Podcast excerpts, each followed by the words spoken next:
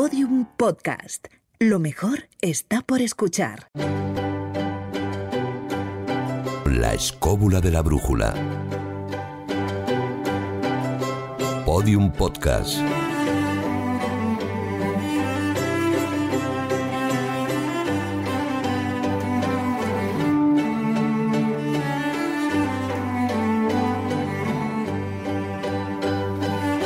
Sin pretender llegar a, a, las consecuencias del título de este programa, sí quiero que vayamos haciendo nuestras primeras predicciones de esta edición de La Escóbula.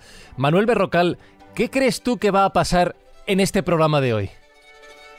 Pues hombre, espero que por lo menos podamos acabarle tranquilos y, y la línea de teléfono no, no la juegue. Bueno, vale, vamos a ver, vamos a ver. Marcos Carrasco, ¿cuáles son tus predicciones para las próximas dos horas? Mira, yo te digo que me acabo de poner la túnica y la bola de cristal, pero no me aparece nada. ¿eh? La- O sea, que la has estoy ahora mismo en blanco. has Porque es que me impone el invitado de hoy y digo, bueno, digamos que venimos a aprender. ¿Alguna predicción, David Sentinella? Para el programa de hoy no lo sé. ¿no? Eh, la verdad es que, como decían, espero que, que nos respete la técnica, pero lo que a mí me preocupa es lo que va a pasar a partir de estas navidades, porque no sé si las cosas van a ir bien, van a ir mal o todo lo contrario.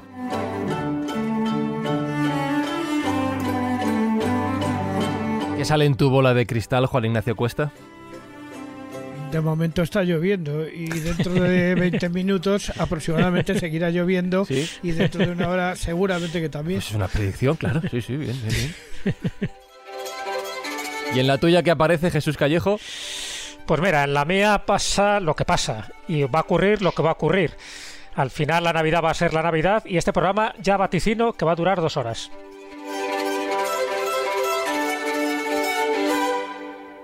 Yo apoyo todas las predicciones salvo esta última de Jesús Callejo sobre que el programa va a durar dos horas. Me parece muy arriesgado, parece mentira que, Ya te digo. que no tiene Ya, experiencia ya, en la ya. escóbula ni nada con lo que puede pasar aquí. Saludos y abrazos de Fran y Zuzquiza. Arrancamos esta edición escobulera.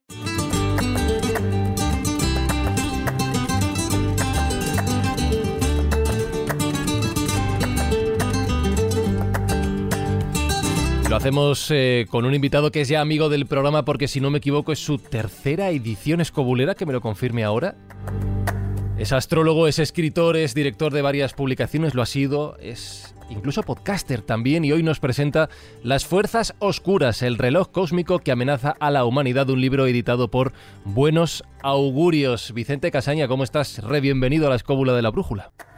Pues todo un placer, encantado de estar con vosotros, a departir un rato y hacer comentarios y a participar de esa bola de cristal que habéis montado, a ver qué tal nos sale, ¿no? ¿A- a- ¿Alguna predicción tuya para las próximas dos horas o lo que dure el programa, que no sé cuánto va a durar?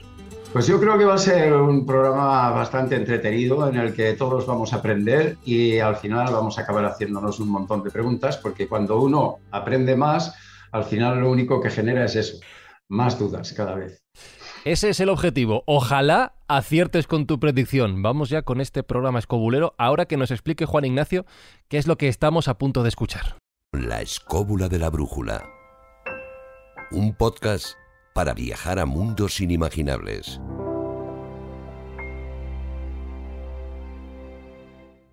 Escobuleros, escobuleras, ¿me concedéis este baile?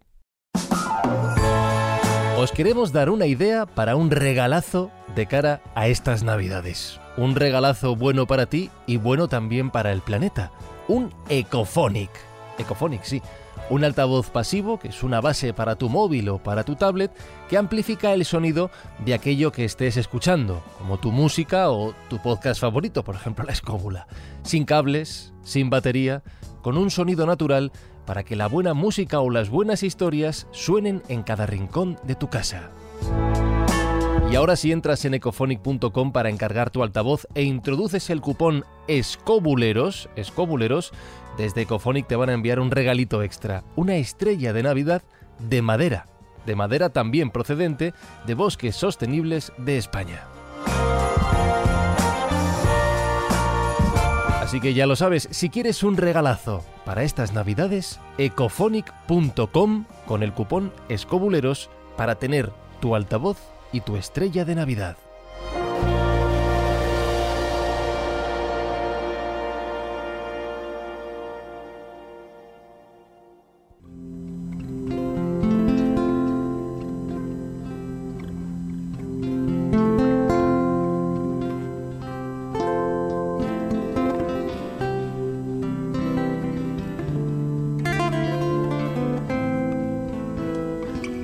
¿Qué es esto, Juan Ignacio?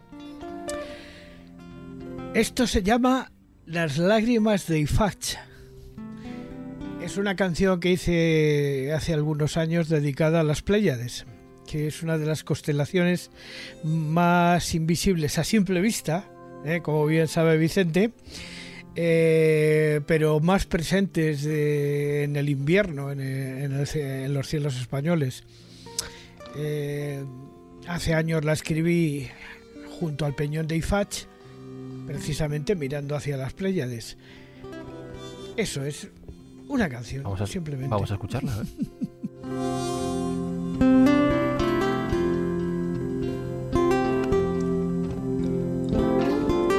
Sobre este maese original, firmado por Juan Ignacio Cuesta, vamos a abrir juego, vamos a abrir tertulia y tema del, del programa.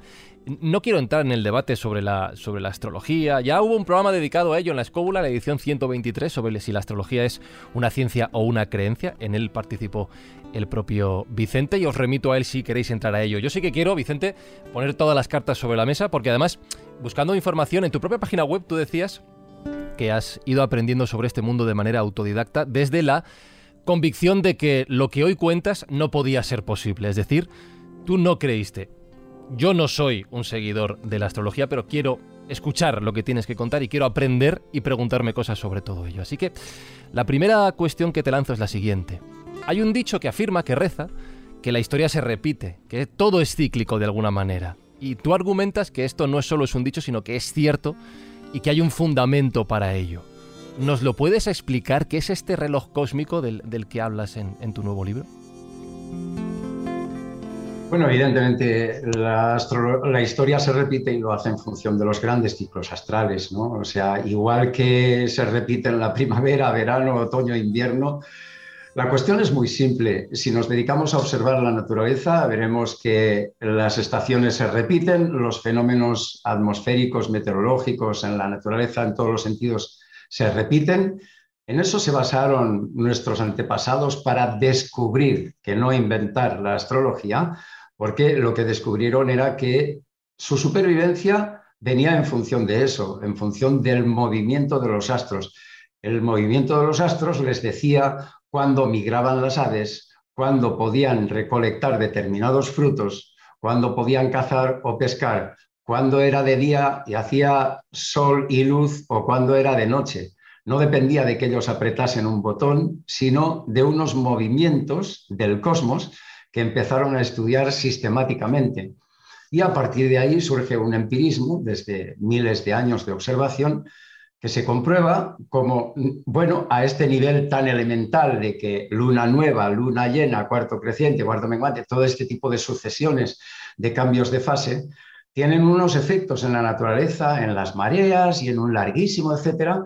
Entonces ellos se dan cuenta de que eso va muchísimo más allá, ¿no? No solamente su supervivencia depende del movimiento de los astros, sino que el movimiento de los astros, a medida que van estudiando y van observando, pues marca el que haya guerras, el que haya paz, el que haya mejores cosechas de trigo o de vino y que en definitiva los imperios, eh, como los propios faraones en Egipto, dependiesen de que su astrólogo les aconsejase si habría buena cosecha o no en función de los astros.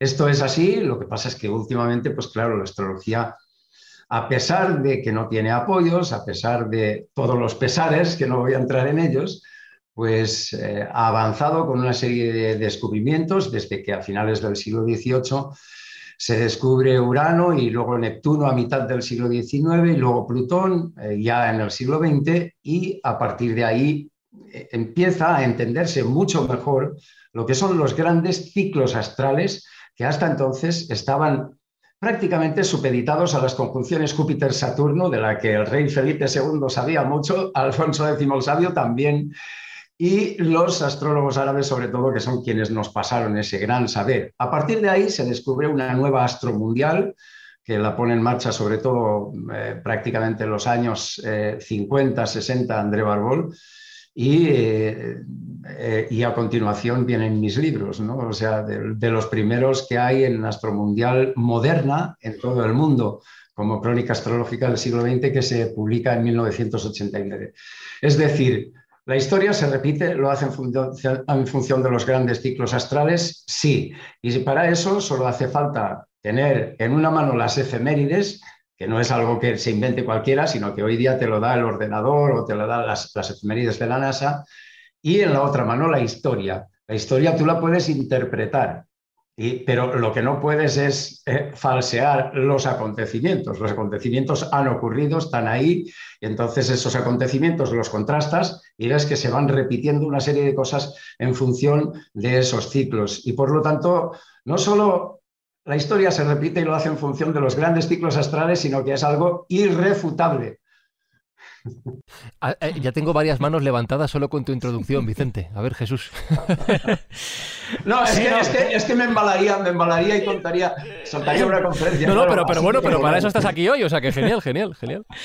No, no, no, estupendo además, porque más o menos conozco un poco pues toda la hipótesis de, de Vicente y sé un poco en lo que se basa, ¿no? En este fundamento cuando dice que la historia se repite, con lo cual está hablando un poco de ese fundamento también de la historia cíclica de Oriente más que en Occidente, donde en Occidente pensamos que, el tiempo es lineal, sin embargo en Occidente, eh, en Oriente sí piensan que es cíclico, que hay una serie de patrones que se van produciendo a lo largo del tiempo. Claro, lo que pasa es que falta un elemento, o faltan varios elementos. Primero, y lo ha dicho además muy bien Vicente, por una parte tener las efemérides históricas, es decir, tienes que tener un, un punto de comparación. Es decir, si ocurre algo ahora, es decir, algo parecido ocurrió hace 100, 200 o 300 años, y luego tienes que saber eso, que hay ciclos astrológicos que parece que se dan como unos fundamentos que van corroborando esta circunstancia. Desde el punto de vista histórico, sabes tú, Vicente, que Jean-Baptiste Vico en el siglo XVIII ya hablaba también de esos ciclos que se repiten. Él hablaba de flujos y reflujos que tiene la historia, de avances y retrocesos. Entonces, mi pregunta, Vicente, sabemos un poco que cada cierto tiempo hay, bueno, el ser humano comete los mismos errores y parece que tenemos esa tendencia a nivel individual y a nivel colectivo como humanidad. Pero esos ciclos astrológicos se dan tanto para circunstancias positivas como para las negativas. Luego entraremos en las negativas, luego veremos un poco pues lo que tú desarrollas en tu libro, en las fuerzas oscuras, pero también se da en esos momentos favorables, en esos momentos factibles que ha pasado la humanidad y podemos saber en qué momento se van a producir esos acontecimientos y qué prolongación tienen esos ciclos históricos, es decir, si hay un número determinado, hay una especie de proporción áurea para saber cada cuánto tiempo ocurren estos fenómenos catastróficos o benéficos para la humanidad? Sí, así es, Jesús. O sea, vamos a ver. Eh, yo dejaría aparte Las Fuerzas Oscuras, es un libro en el que hablo de las conjunciones Saturno-Plutón y que hablo precisamente de Digamos que para utilizar términos maniqueos que entiende nuestra pobre mente, que no alcanza a entenderlo todo, el símbolo y el arquetipo es infinitamente más amplio que la palabra, entonces para entenderlo la parte negativa eh, y positiva, podríamos decir, aunque no es tal, pero bueno, yo he centrado este libro en la parte negativa, en la parte más difícil, más dura, más problemática, de, la Gestalt arquetípica que generan los aspectos tensos entre Saturno y Plutón, pero también hay una parte positiva. Al final, esto ocurre como los signos del zodiaco. Hay signos del zodiaco con mala prensa, signos del zodiaco con buena prensa. Entonces, esto es un grave error porque cada signo tiene su luz y su sombra y no podemos separarlo. no podemos separarlo porque entonces es no conocer al símbolo en su conjunto, en su plena dimensión. Con los arquetipos astrales ocurre lo mismo. Todas las conjunciones tienen sus luces y sus sombras, igual que la tiene Saturno-Plutón. Yo me he centrado en esta parte por motivos que luego contaré, porque no quiero extenderme mucho, pero sí que es cierto que hay no solo que cada conjunción o cada arquetipo de, que combina dos planetas que por lo tanto se combinan dos arquetipos y genera una gestalt diferente o un arquetipo compuesto, podríamos decir, tiene su parte positiva y su parte negativa, sino que además los ciclos astrales son muy diferentes. Hay 10, sobre todo, sumamente básicos, importantísimos en cuanto a lo que es el astro mundial, en cuanto a lo que son grandes ciclos, eh, pues por ejemplo, Neptuno y Plutón se reúnen una vez cada 500 años prácticamente, cada medio milenio, mientras que Saturno-Plutón lo hacen cada 35 años aproximadamente, de media. Entonces, dentro de eso hay muchísimos ciclos diferentes, depende de los planetas que entren en conjunción o en ese ciclo, y cada ciclo tiene una naturaleza totalmente diferente. El ciclo Saturno-Plutón tiene mucho que ver con momentos en los que la humanidad parece estar sometida a un gran desafío de supervivencia, a una etapa en la que los miedos nos nublan la vista y parece que, eh, que el, juego de la manipulación y de la polarización extrema está ahí siempre que Saturno y Plutón están en juego. ¿no? Pero hay otros planetas que forman otros ciclos y que son de una naturaleza totalmente diferente. ¿no? Entonces, pues por ejemplo, cada vez que se unen Júpiter-Urano, que es una conjunción que será cada 14 años y que tendremos pronto, es una conjunción que provoca unos avances científicos y de progreso muy interesantes, ¿no? y sobre todo relacionados últimamente con viajes espaciales y este tipo de cuestiones. Eh, entonces, cada ciclo es de una naturaleza totalmente distinta y hay que conocer al ciclo. Pero al final, claro, es lo que tú dices, Jesús, los ciclos se conocen, vienen de alguna manera, sí que están más introducidos, más arraigados o más eh, difundidos en Oriente, pero luego en Occidente también el propio Nietzsche o Einstein incluso se han ocupado muchísimo de esa periodicidad, esa ciclicidad, no solo en la naturaleza humana, sino en conjunto para toda la historia. ¿no? A ver, tengo dos, manos todavía por, por bajar. La primera es la de Manuel Berrocal. Eh, vamos a ver, yo es que era para que hagámonos una idea de que cuando habla Vicente de ciclos, no es algo que sea tan extraño dentro de, de, la naturaleza y de nosotros mismos. Por ejemplo, Rudolf Steiner estableció claramente que nuestra formación psicológica se establecía en ciclos de siete años. Cada siete años vamos produciendo una serie de modificaciones que curiosamente que cuando llegamos a los 21 volvemos otra vez a repetir. Y así hasta que nos muramos. O sea, que es que los ciclos los tenemos establecidos no ya por el hecho de, de la influencia que pueda tener la naturaleza sobre nosotros, sino que en nuestra propia estructura lo tenemos. Y no vamos a hablar de los ciclos, por ejemplo, circadianos que estamos continuamente, que nos miden completamente lo que es nuestra relación con el mundo exterior. O sea, que es que eh, cuando se habla de estas cosas, a veces pensamos que, bueno, son cosas raras de una persona que cuenta que no sé qué. No, no, no. O sea, es que eh, nuestra vida es completamente cíclica. Lo que pasa es que por cultura la hemos convertido en lineal pero hasta hace no excesivamente muchos años, muchos, bueno, bastantes años, hay que ser sincero, eh, el tiempo era cíclico y se medía directamente de una manera cíclica, más, sobre todo por esos ciclos lunares por encima principalmente casi de que de los solares. Eh, Juan Ignacio.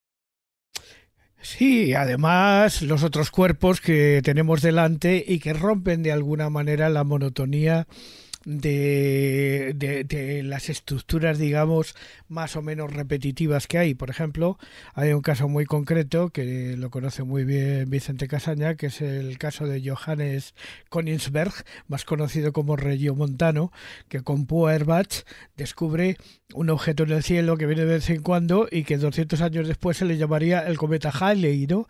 O sea, que son esos errantes del universo, esas, especie de peregrinos del universo que aparecen de vez en cuando y que siempre se asociaron con, con, momentos de mala suerte cuando no tenía por qué ser así, o sea, realmente, ¿no? Claro, la, duda que me queda sobre todo esto, eh, entendido todo lo que contáis, Vicente, eh, y ahora entramos con esa conjunción en concreto que mencionabas, eh, ¿cuál es la, causa, digamos? ¿Dónde está el, el, origen de esos cambios que la sociedad o la humanidad eh, viven cada uno de estos ciclos? ¿En nuestra propia naturaleza o son realmente, eh, según lo que tú has visto, esas conjunciones, esos pasos de los astros los que influirían en nosotros directamente? ¿O simplemente son ciclos de tiempo? Yo no sé si Marcos quería decir algo, pero hay, hay dos... Una, una, pequeña cosa. Es que ha dicho antes Manuel Berrocal eh, una figura que es el ciclo, ¿no? Cíclico, cíclico de pasar y que se repite cada X tiempo.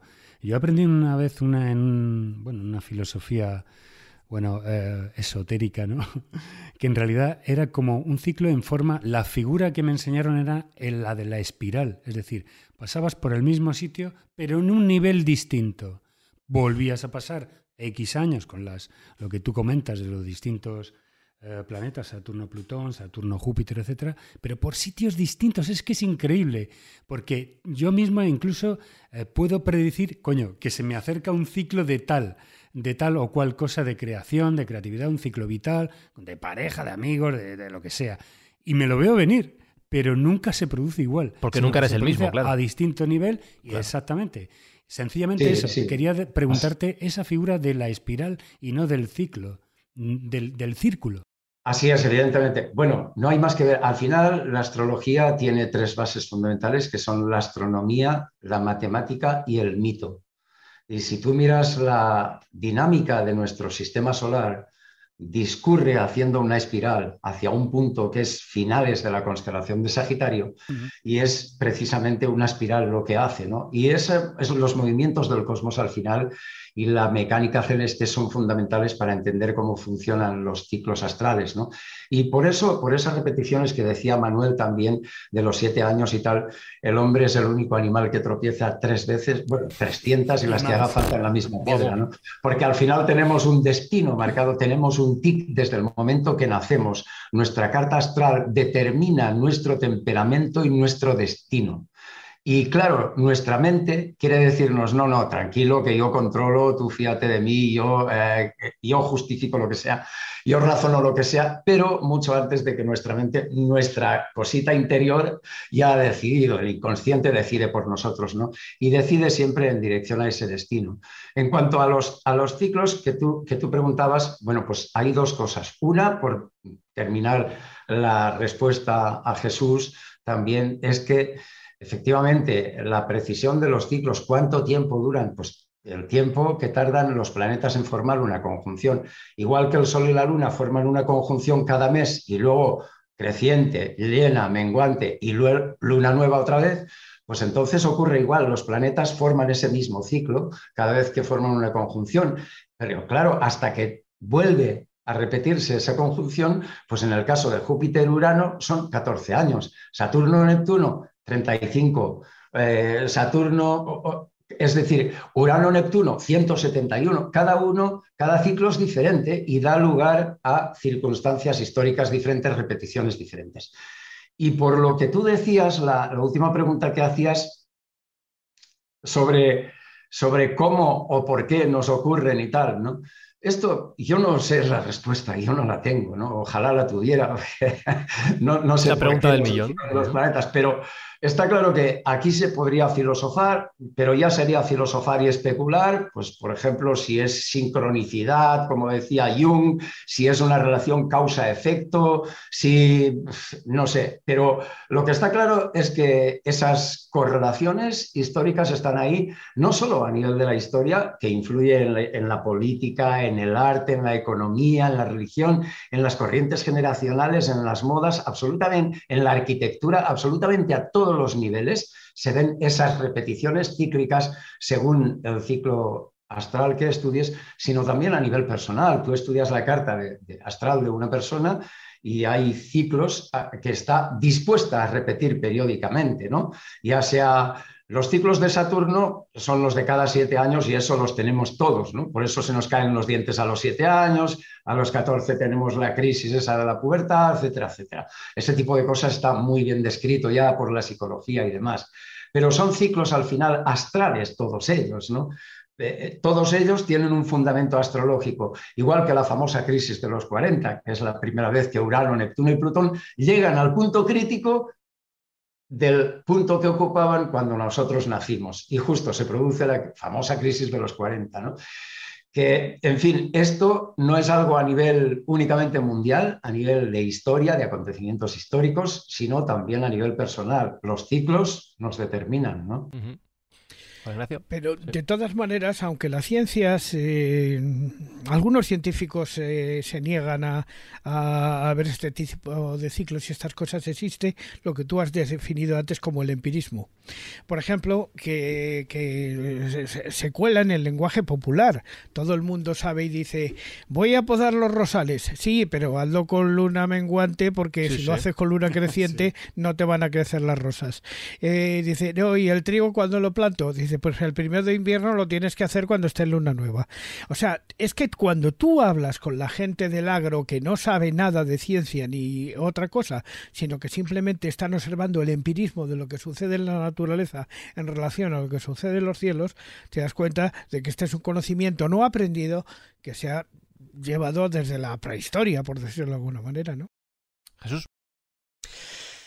Comentas, Vicente, que te basas mucho en, eh, bueno, en lo que se llama la astromundial que estaría también basado en esos relojes cósmicos. Claro, cuando en tu libro he leído lo de los relojes cósmicos, que además pues tiene mucho que ver con esos ciclos en espiral, que también hablaba Jean Baptista Vico en el siglo XVIII, decía que no era un eterno retorno, como decía Nietzsche, sino que esos ciclos eh, formaban una espiral.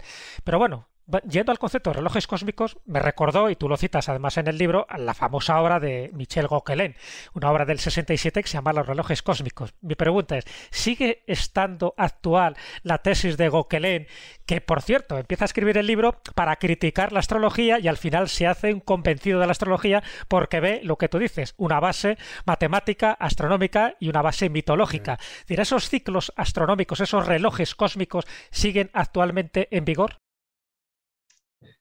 Pues mira, fíjate que yo el título a, esa, a ese capítulo prácticamente un poco lo pongo en honor a, Michel Gauquelin. ¿no? Michel era un hombre con el que yo tuve una gran relación y de hecho mm, lo traje a España para un programa para la tabla redonda justo pocos meses antes de que muriese de una manera trágica. Y Michel Gauquelin era un psicólogo francés que eh, empezó a estudiar astrología precisamente para decir, veis, esto es una falacia y no tiene ningún sentido, y llegó totalmente a lo contrario, al punto opuesto, y a defenderla tan ferozmente que fue sumamente atacado por la ciencia hasta el punto de que acabó suicidándose porque no soportó la presión pocos meses después de que grabásemos un programa para la tabla redonda y que lo traje a Madrid. ¿no? Él entonces vivía en San Francisco y el hombre hasta última hora estuvo haciendo unas investigaciones exhaustivas, fantásticas. Eh, empezó en tiempos donde no había ordenadores, lo hacían todo a mano, él y su mujer, eh, François, y la verdad es que hicieron un trabajo formidable y sus trabajos no solo siguen vigentes, sino que hoy día hay científicos los están refrendando, a pesar de toda la presión que él sufrió por parte de, algunos radicales, de algunos energúmenos, de esa gente que siempre atacan todo aquello que no les cabe en la cabeza, pues él tuvo que sufrir muchísimo, pero de manera muy dramática. ¿no? De hecho, cuando lo traje aquí a Madrid para ese programa, ya se le veía un poco al hombre que ya estaba muy desmadrado. Pero lo más interesante, hay yo os recomiendo no solamente que, busquéis los trabajos de Gauquelin, quien tenga interés en bucear en, esos relojes cósmicos, que lo que él descubrió venía avalado además por otro tipo de científicos, biólogos, psiquiatras y demás. Gauquelin al final lo que descubrió es dos cosas importantísimas, más bien las, las, unas las refrendó y otras las descubrió, como son uno, el temperamento con el que nacemos en función de las posiciones de los astros, las líneas determinantes de nuestro temperamento.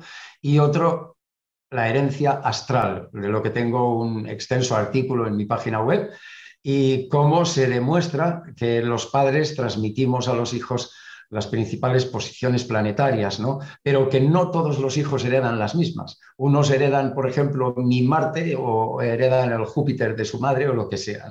Entonces esto, aunque los eduques igual, los hijos tienen una visión y una percepción diferente de los padres y un desarrollo y una evolución diferente. Da igual que les des el mismo tipo de educación, las mismas circunstancias, las mismas oportunidades. Cada hijo capta la familia de una manera distinta, pero es muy bonito el tema de la herencia astral que descubrió Gauquelin y que hoy en día, además, como te digo, está refrendado. Os recomiendo los trabajos no solo de Gauquelin, sino de Theodore Landsight, que era otro de los personajes que traje a ese último programa de la tabla redonda, un, jurista, bueno, un, juez del Tribunal Supremo de Alemania, eh, que estuvo investigando fundamentalmente los ciclos solares y su influencia sobre eh, sobre las cosechas de trigo, sobre el vino y sobre el nacimiento de más o menos cerebritos cuando hay manchas solares. Tiene unos estudios que también están siendo refrendados hoy desde la ciencia y son sumamente interesantes. Theodore Landscheid. De todas formas, Vicente, esa parte de herencia genética de la que estáis hablando, esa herencia astral genética de, de padres a hijos, eso podría servir para lo que son estudios de personalidad, por decirlo de una manera, pero no en cuanto a predicciones o cómo será su vida o mm, eh, porque eso, bueno, pues mm, son las circunstancias, los hechos, donde hayas nacido, en qué circunstancias te encuentres, etcétera. Es decir, eso te puede servir a nivel psicológico como, bueno, ¿y tú cómo te enfrentarías, pues, ante un problema en la vida, ¿no? Ante un despido, ante eh, un problemas en la carrera, yo que sé, ante la pobreza esa parte de estudios, eh, digamos, de la personalidad sí que podían en parte explicar ese, ese tipo de reacción, pero no... Eh, pero digamos marcar sobre esa línea, no nada más en lo que podría suponer eh, esa, no sé si incluso decir carta natal o carta astral, ¿no? Bueno, carta natal y carta astral es lo mismo, lo que pasa es que la carta astral natal es la de nacimiento y otras cartas astrales son para otro momento, ¿no? Pues por ejemplo, para cuando hago un viaje, hago una carta astral de ese viaje si quiero. Pero la cuestión es, no, no, no, van más allá de lo que dices, David. O sea, él demostró cómo las posiciones planetarias en determinados puntos que yo les enseño a mis alumnos, por ejemplo, a, entender y a, y a descubrir, cómo eso determina no solo el temperamento, sino para qué profesiones es más apta una persona. Por ejemplo, eh, demostró con estadísticas sumamente exhaustivas y hasta donde puede demostrar la estadística que eh, aquellos que nacen con un Saturno dominante están más abocados a las ciencias, mientras que los que nacen con un Marte dominante están más abocados al deporte o al mundo empresarial, por ejemplo. ¿no? Eso es así, pero no solamente es así, sino que eso marca carácter, marca un temperamento. La persona saturnina quiere tener los pasos más seguros comprobados, no cree aquello que no puede tocar o comprobar. El marciano se lanza en plancha a las primeras de cambio sin esperar a que haya agua en la piscina. Marca un temperamento de por vida, pero más allá de eso, es que ya determina no solamente para qué profesión puedes tener más oportunidades de tener éxito o de encararte por tendencia natural a esa profesión, sino que además lo que te determina ya es una serie de ciclos vitales en tu vida que te van a condicionar. Una persona saturnina, por ejemplo, ya esos ciclos de siete años que hablaba antes Manuel, ya los tiene ahí mucho más marcados que tú y que yo, o que alguien que no tenga un Saturno fuerte. Pero la persona que nace con un Júpiter son ciclos de 12 años y de 6 años, ¿no? Ya no es 12. Y cambia, ¿eso qué quiere decir? Bueno, esto, es algo que debería estudiarse en la escuela, porque al final, y sobre todo en la escuela del futuro, porque la escuela actual no tiene sentido que se esté dando una educación de hace 300 años para la revolución industrial, que ya ha quedado más que obsoleta, para la, educación del futuro, cuando haya que tener en cuenta las habilidades personales de cada niño, de cada niño, eh, cada niña y estudiar su potencial y facilitarle el potencial en lugar de aborregarlo a unas medidas comunes y aprender eh, al mismo Lope de Vega siglo tras siglo, que no, no digo nada contra Lope de Vega, que además era astrólogo, por cierto, pero lo que quiero decir es que en lugar de eso, se va a atender a un tipo de educación donde la persona se le, se le resaltan las cualidades. Tú no le puedes pedir a un pez que trepe a un árbol, ¿verdad? Pues ¿por qué todos los niños tienen que aprender lo mismo? Y la carta astral te permite entender esas diferencias y ese potencial que tiene cada niño, cada niña. Por lo tanto, es, es algo que además sirve para educarle y para entender que esa personita a los siete años, si es, si es saturnina, va a tener una crisis importante y habrá que atenderla de una manera especial. Y, lo bueno es que Saturno te dice qué tipo de crisis va a tener y cómo conviene tratar a esa persona en ese momento, porque no es lo mismo una crisis de Saturno que una de Júpiter, que una de Neptuno, que una de Venus, etcétera, etcétera.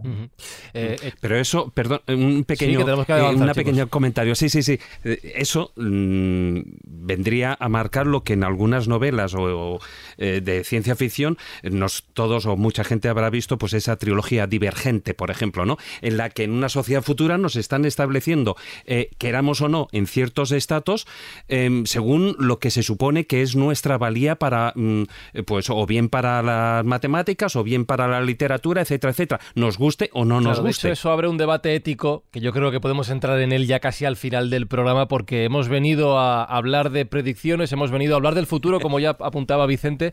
Hemos venido a hablar de mi libro. Ah, pues mira, pues mira, sobre tu libro, sobre ello te voy a preguntar ahora. Para comprar, para comprar. decía eso.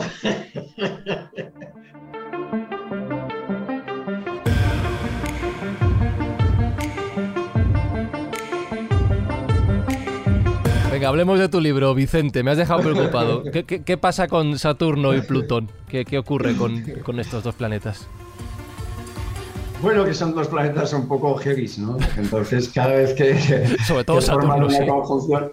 Mira, yo, yo te pondré un ejemplo muy sencillo, ¿no? Al final, eh, cada vez que Saturno y Plutón forman una conjunción al cielo, o están en aspecto tenso, aspecto tenso es como si fuera eh, pues oposición o cuadratura, es decir, como si fueran las doce y media o las doce y cuarto o la una menos cuarto, ¿no? Es decir, cuando está así en ángulos rectos o en ángulo de oposición las varillas, pues como si los planetas estuvieran así. Entonces, cada vez que ocurre eso, eh, parece que hay una gran amenaza de la humanidad. Si va a sobrevivir o no, está en juego. Hay un gran miedo, un pánico y un terror que se instala en toda la humanidad y que parece que es imposible sustraerse a ella, hay una gran polarización y siempre son tiempos apocalípticos de catarsis, de crisis, de hambrunas, de genocidios, de, bueno, de desastres de este tipo. ¿no? A lo largo de la historia es así. Pero no solo a lo largo de la historia, yo en, en, las fuerzas oscuras hablo desde el siglo XIV hasta, el siglo, hasta todo este siglo XXI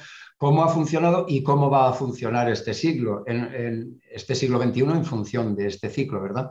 Pero no es una cuestión tan solo del pasado. Si te vas al siglo XIV, tienes las historias ahí tan importantes como la Gran Hambruna, el siglo de la peste, tal, pero es que si tú vas recientemente, te encuentras con lo mismo. Estamos en pleno siglo XXI. Y hasta ahora hemos tenido tres grandes sustos en este siglo. A principios de siglo, la caída de las Torres Gemelas o, el atentado de las Torres Gemelas, eh, cuando se acababa la primera década, con la gran crisis económica y financiera y todo este tipo de cosas que también parecía que se acabara el mundo. y ahora, con lo que está pasando ahora, justo las tres, la primera con la oposición Saturno-Plutón, la segunda la cuadratura y ahora la conjunción. y viceversa, las tres únicas veces que estos planetas han estado en tensión en lo que va de siglo XXI han sido estas. Porque para, que la gente se haga una idea en cuanto a los plazos, que creo que esto es importante para calcular lo que estás diciendo, si no te he entendido mal, esta conjunción, ese encuentro, se produce, has dicho antes, eh, una media entre 30 a 40 años, unos 35 años de media, ¿no? Cada vez. Con lo cual, cada una de estas fases sería cada... Eh, cada 9, 10 años aproximadamente. años, ¿no? Más o menos. Entonces, la próxima, por ejemplo, se va a dar en 2028-29. ¿no? Lo que ocurre aquí es que siempre al final lo que te... Eh, el movimiento que hablábamos antes de la espiral, este es fundamental. ¿Por qué? pues porque el ciclo da una serie de repeticiones. Si yo me voy a una conjunción atrás, en esta conjunción nos ha traído esta pandemia. Si yo me voy a la conjunción anterior, principios de los años 80, y estamos hablando de la epidemia del SIDA, que hoy día ya lleva a la friolera de 40 millones de muertos. Y la epidemia del SIDA coincidió con la anterior conjunción Saturno-Plutón a esta actual que estamos ahora. No, no son bromas, las repeticiones históricas están ahí, pero sí son diferentes, es cierto. Eso de la espiral funciona por, por muchas razones y en astrología eso se comprueba por los aspectos colaterales que hay. No es lo mismo la conjunción Saturno-Plutón, dónde se produce ahora, que dónde se producirá y cómo está el resto de los planetas acompañando a esa conjunción. ¿no? Yo, yo, por eso, cuando escribí Crónica Astrológica del siglo XX, mi primer libro de Astromundial en 1989, advertí que el 2020 sería el gran año del cambio, la gran bisagra donde cambiaría el mundo. Lo advertí precisamente porque la conjunción que había ahora eh, eh, en el 2020 no era un Saturno-Plutón, sino que se acrecentaba por la participación también de Júpiter, de los nodos lunares, era una superconjunción especial que no se daba desde finales del siglo XIII. Cuanto más tiempo tardan en darse las conjunciones o en repetirse las conjunciones, los efectos son más trascendentales, mayores, más profundos, de mayor virulencia, de mayor repercusión. O sea, que tú crees, Vicente, que en, que en el 2029 tenemos otro cambio, otra bisagra como esta, quiero decir, de alguna evento. Sí, pero de menor medida. Sí, pero de menor medida. O sea, 2020. Eh, ¿por, qué ¿Por qué digo de menor medida? Bueno, Primero que nada, yo voy a decir que no soy un profeta, no soy un adivino, no miro bolas de cristal, ese cachondeito de principio me parece bien, pero que la gente entienda que yo no, no miro bolas de cristal, no consulto tarot, no sé nada de numerología, no soy adivino, no soy vidente, no soy un profeta y simplemente soy un estudioso de los astros y como tal me puedo equivocar, ¿vale? entonces, lo que ocurre es que el 2028-2029 es la siguiente fase, efectivamente. La fase del Saturno-Plutón siguiente coincide 2028-2029 y la próxima, que será más heavy, no más heavy que ahora, sino la más que la de 28-29, será el 2035-36. Y cuando Rusia ya definitivamente será la dueña, eh, China será definitivamente la dueña del mundo, ¿no? Ahí en, en esa oposición de Saturno-Plutón. Pero la del 2028-29, yo pienso que simplemente vamos a, pagar los platos rotos de todo lo que se está haciendo mal ahora. Siempre que hay conjunciones Saturno-Plutón, aspectos tensos entre Saturno y Plutón, no solamente hay un gran drama social, económico, espiritual y prácticamente en todos los órdenes, eh, moral y demás, sino que además eso va acompañado de una mala administración de los políticos, de la gente dirigente, de grupos de presión, de fuerzas oscuras que están maniobrando en la oscuridad y operando en la oscuridad siempre en estos momentos. Siempre es cuando las manos negras están por detrás y por eso lo titulo las fuerzas oscuras, porque siempre son cosas que tardaremos mucho en enterarnos de la verdad, de lo que está pasando ahora, tanto como hasta 2035, que no sabremos la verdad, pero el 2028-29, eh, si bien será el siguiente ciclo, los aspectos colaterales a los que me refería antes son mucho menos poderosos, mucho menos potentes de los que hay ahora. ¿no? Entonces, cabe pensar que entonces simplemente sea un periodo de ajuste en el que se paguen platos rotos, que haya que reajustar cuestiones económicas, sociales, etcétera, y nada más, ¿no? Pero que no sea un drama como el de ahora, evidentemente. Los últimos han sido especialmente dramáticos por, la cantidad de planetas que estaban juntos. Al final, los 360 grados del círculo tiene mucho que ver con cómo los planetas están deconcentrados en una porción, digamos, como quesitos del caserío, ¿no? o si están más repartidos. Y eso es muy importante también. Pero bueno, no quiero entrar en temas técnicos. No quiero marear. No, vamos a entrar en temas históricos, porque además tu libro hay muchísimos acontecimientos históricos que me interesan muchísimo, sobre todo por eso, ¿no? Por ver esos hilos invisibles que al final van concatenando determinados episodios traumáticos, en este caso traumáticos, claro, y que, bueno, pues parece que tenemos la tendencia de volver a repetir ciertas cosas que no hemos aprendido la lección, ¿no? Es como si fuera un curso repetitivo. Bueno, nos vamos a, la pandemia. Este, ahora estamos en medio de una pandemia del coronavirus. Entonces, bueno, pues me interesa mucho que tú empieces en el siglo XIV, que empieces con esa peste negra de 1350 aproximadamente, donde prácticamente un tercio de la población muere. Bueno, eh, hay más pandemias eh, que siguen un poco ese ciclo, ese alineamiento, esa conjunción de Saturno-Plutón, esa sincronía. Incluso hablas de la epidemia de cólera de 1849. Pero me llamó la atención, Vicente, cuando hablas de una obra literaria muy famosa, la de Albert Camus, que se titula La peste, publicada en 1947, que cuando él escribe esa obra, supuestamente basada en la epidemia de cólera que hubo en 1849, también había esa conjunción de Saturno-Plutón. Es decir, también esto influye incluso en las obras literarias. Es curiosísimo, ¿eh, Jesús? a mí me llamó ah. mucho la atención, por eso te lo pregunto. No, no, pero es que si, si, te das cuenta a lo largo del libro, es que hay una serie de repeticiones de estas que es, parece mm, prácticamente imposible, ¿no? Cómo se repiten una serie de conjunciones y de posiciones astrales, no solamente en las obras literarias, sino en obras de arte, en, prácticamente en todos los ambientes, ¿no? Y es efectivamente, es, la misma concatenación que verás con, Dante o con Boccaccio, por ejemplo, que ocurre lo mismo, o, Geoffrey de Chaucer, ¿no? Al final van escribiendo obras semejantes en, conjunciones semejantes, ¿no? Y esto es sumamente interesante. O es eh, lo mismo que ocurre con la Revolución Francesa te pilla con un ciclo Saturno-Plutón y resulta que el principal protagonista, un tal Robespierre, Robespierre, pues tiene a Saturno y Plutón en los dos puntos más importantes de su carta astral. ¿no? Entonces, este tipo de cosas, o sea, él ha nacido, digamos, como carne de cañón, como una persona ya predispuesta a ser protagonista en esta época, y eso le pasa a la mayoría de los personajes que cito en la obra. No, no puede ser casual. No puede ser. Y esto lo ves en la literatura, lo ves en el arte, lo ves en la política, lo ves hasta en, Michael Jackson, ¿no? Como Michael Jackson. relaciona con ciclos astrales de estos de, que, y, cómo se repiten eh, cómo la danza macabra surge con el Saturno-Plutón y luego cuando Michael Jackson lanza el thriller, pues resulta que aparece ahí el Saturno-Plutón. Hay una serie de repeticiones de estas que son absolutamente increíbles, pero ahí están. Esto es lo que yo decía antes, tú la historia la puedes interpretar a tu gusto en función de tu ideología o tu conocimiento, lo que sea, ¿no?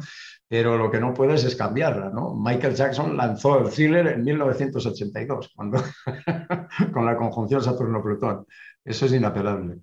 Marcos. Sí, la verdad es que yo en otra ocasión, Vicente, te he oído eh, hablar, ¿no? Pues, hombre, y lo acaba de decir Jesús ahora, por ejemplo, en 1300 con lo de la peste negra, eh, un tercio de la población, madre mía.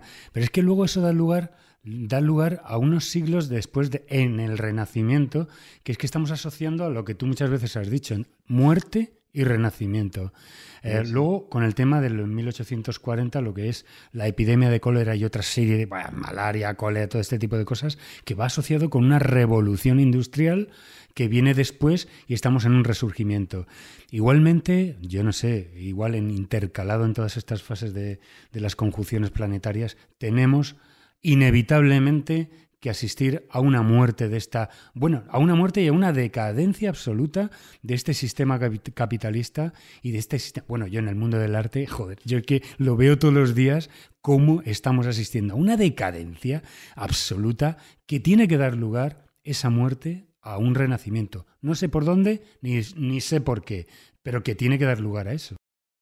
Mira, esto es muy interesante porque al final eh, los, las conjunciones y todos los ciclos astrales vienen muy bien descritos por la mitología, ¿no? Por eso yo abro con un capítulo mitológico, las fuerzas oscuras, y lo cierro con otro, porque describe muy bien lo que está pasando pero también la naturaleza. Al final, Plutón, por ejemplo, es un planeta que rige la putrefacción. ¿no? Y si tú te vas ahora a un bosque de otoño, verás como las hojas caen, se pudren y eso sirve para dar nueva vida. Esto es lo mismo, estamos en un proceso a nivel sociológico y en todos los niveles en ese plan, ¿no? Eh, en un periodo de decadencia. Claro, las conjunciones Saturno-Plutón siempre marcan una época que parece que esto ya no tiene posibilidad de, de sanarse de ninguna manera, que tiene que romperse, tiene que morir definitivamente para volver a nacer. ¿no? Saturno representa el viejo orden, representa el estatus, la seguridad, lo conocido, lo seguro, lo sólido, los, los cimientos, las fronteras. Y Plutón representa el ave fénix, representa la muerte para la posterior regeneración. ¿no? Y cuando se encuentran aquí, Plutón mata todo eso que parecía seguro, sólido, estable, referencias seguras, y donde nos sentíamos a salvo y dice, no, aquí hay que morir para volver a nacer. ¿no? Claro, ese periodo de oscuridad que genera Plutón siempre, que Plutón es un planeta muy oscuro, no olvidemos que mitológicamente vivía en el subsuelo y solo salía a la superficie con su casco invisible en determinadas ocasiones. ¿no? Entonces, ese mundo oscuro, esa oscuridad que representa Plutón, pues tiene que darse y son periodos oscuros, evidentemente, pero dentro de esa oscuridad lo interesante es no solamente que esto de esta saldremos, como hemos salido de todas, y desde luego mucho peores eran las anteriores conjunciones Saturno-Plutón, que fijaros, Primera, Segunda Guerra Mundial, la gente la enviaban a morir, a matar, sin teléfonos para llamar a la familia, sin saber si los volverían a ver desaparecidos, etc. Hoy nos envían a casa con su wifi, con no sé qué, con... en fin, está claro que hay gente que lo está pasando mal, pero no son comparables las cosas que estamos viviendo actualmente a las conjunciones que ha habido en otras ocasiones, como por ejemplo la peste negra del siglo XIV que antes hablábamos, ¿no? donde el drama era absoluto. Entonces, en este sentido, yo creo, por un lado, que somos afortunados y por otro, que tenemos también que tener que entender que más allá de lo que está pasando, que estamos atravesando un periodo oscuro de la historia, un periodo que quedará como referente y los libros de historia del futuro hablarán de esta etapa, de la que nosotros somos protagonistas y testigos a la vez, más allá de eso, nosotros nos tenemos que preguntar a nivel individual, ¿y yo qué coño estoy haciendo con este ciclo Saturno-Plutón? Porque a todos nos toca, en mayor o menor medida, cuando, o sea, todos somos hijos de nuestro tiempo. Todos tenemos que vivir al compás de lo que está pasando en el mundo. No podemos sustraernos a eso. Bueno, habrá unos pocos, ¿no? Pero en general, de una manera más o menos intensa, lo vivimos. Entonces, desde el momento en que vivimos, lo que hay que tener también esa conciencia y no perder de vista de qué estamos haciendo nosotros a nivel personal para esa muerte y esa posterior regeneración, ese reinventarnos, cómo lo podemos hacer lo mejor posible y desde ahí también tratar de contribuir a que la sociedad se regenere lo antes posible, ¿no? Y a no contribuir a las fuerzas oscuras. a ver, tengo un par de manos, Juan Ignacio y Jesús. Em, Vicente, yo no sé, no, no me he leído tu libro, pero no sé si hacer referencia histórica en él a una de las conjunciones a Saturno-Plutón que se dieron eh, en la historia y que determinaron un ciclo muy concreto. Tú conoces el personaje, me imagino, de Matías Jaco. Matías Jaco hace un, el pronóstico, ¿eh? donde le augura a Felipe II que su reino va a ser convulso. De alguna manera, que era también una conjunción eh, Saturno-Plutón, porque como tú sabes, a Felipe II se hicieron varios horóscopos en su época, no solamente se lo hizo Matías Jaco, sino se le hizo también eh, John Dee. Eh, y está representado precisamente en el techo de la biblioteca del Escorial, donde aparece un personaje que creo que tiene mucho que ver con todo esto y con el futuro, que es Pedro Apiano, que es el que establece unas tablas que de alguna manera yo no sé si tú las, has utilizado o las has mencionado en tu libro, para ir, bueno, viendo más o menos cómo se van a producir todo este tipo de ciclos. Eh, ¿Tocaste este personaje? No, sí que hablo de, de bueno, él, la conjunción importante de, Felipe II es la de Júpiter-Saturno, son los dos planetas que para él son especialmente importantes, no solo en su carta astral natal, sino también para la creación del Escorial. ¿no? Fíjate que el Escorial empieza a construirse no por casualidad, bajo una conjunción de Júpiter y Saturno, y se termina 20 años después a la siguiente conjunción de Júpiter y Saturno, porque Júpiter y Saturno es una conjunción que se da cada 20 años. Y desde luego, ese aspecto que hay en la carta astral entre Júpiter y Saturno, en la carta astral del propio Felipe, aparece dibujado en la biblioteca del Escorial, efectivamente, como uno de los símbolos que la gente no entiende qué representa ese símbolo, pero es precisamente la figura de Júpiter y Saturno. Hay que tener en cuenta que no solamente ese ciclo era fundamental en la carta de Felipe y para la construcción y en la finalización del Escorial, lógicamente, sino que además eh, Felipe II era un tipo marcado profundamente por Saturno, un Saturno cerca del ascendente. Al final el ascendente es el punto más personal de una carta astral, el que determina verdaderamente el temperamento. Más allá del signo al que pertenecemos, el ascendente y los planetas que hay cerca del ascendente, si los hay o cuando los hay, son los que determinan cómo nos mostramos ante el mundo. Y él tenía a Saturno ahí, ¿no? Era un tipo profundamente saturnino y vestía de negro para conjurar los malos efectos de Saturno porque Saturno rige el color negro, ¿no? Entonces, este tipo de historias son muy interesantes y sí que hablo de pasada de eso, eh, de esa cuestión de Felipe II, lógicamente, ahí por el tema este, ¿no? Jesús. Una de las cosas también que me interesa muchísimo de tu libro, Vicente, es la geopolítica y la geoestrategia que se establece también. Ahí subyace algo que es fundamental de cara a lo que ha acontecido en el pasado y lo que va a ocurrir en el futuro. Como todos sabéis, cada siglo prácticamente es de un país determinado. España tuvo su siglo, Francia tuvo el suyo, Inglaterra tuvo el siglo XIX, Estados Unidos ha tenido el XX y se habla del siglo XXI de quién será hegemónico, ¿no? Y comentas que, bueno, pues el, el 2020, el año 2020 en concreto, es el fin de la hegemonía de Estados Unidos y antes has hablado que China pues tiene todas las papeletas para conseguir ¿no? ese, pues, ese juego, ese juego de tronos suficientes para establecerse a nivel económico, a nivel financiero, a nivel, por, supuesto, socioeconómico también y, bueno, y en este caso para mí mucho más interesante, que es aquel que da que va a la vanguardia tanto de los medicamentos como de la tecnología más puntera. Entonces, lo que me interesa saber es, según tus, tus datos, según tus ciclos astrológicos, los que has podido evaluar, ¿por qué o en qué se basa que China sea el siglo XXI su, su siglo específico para implantar su hegemonía a todos estos niveles, a nivel social, a nivel militar, a nivel geoestratégico, a nivel médico, etcétera, etcétera, etcétera. ¿Cuáles son las bases? Bueno, Jesús, yo en 2007 pronuncié una conferencia en el marco de las jornadas astrológicas de Peñíscola. Era diciembre de 2007 precisamente, ahora se cumplirán pues 13 14 años justo por estas fechas.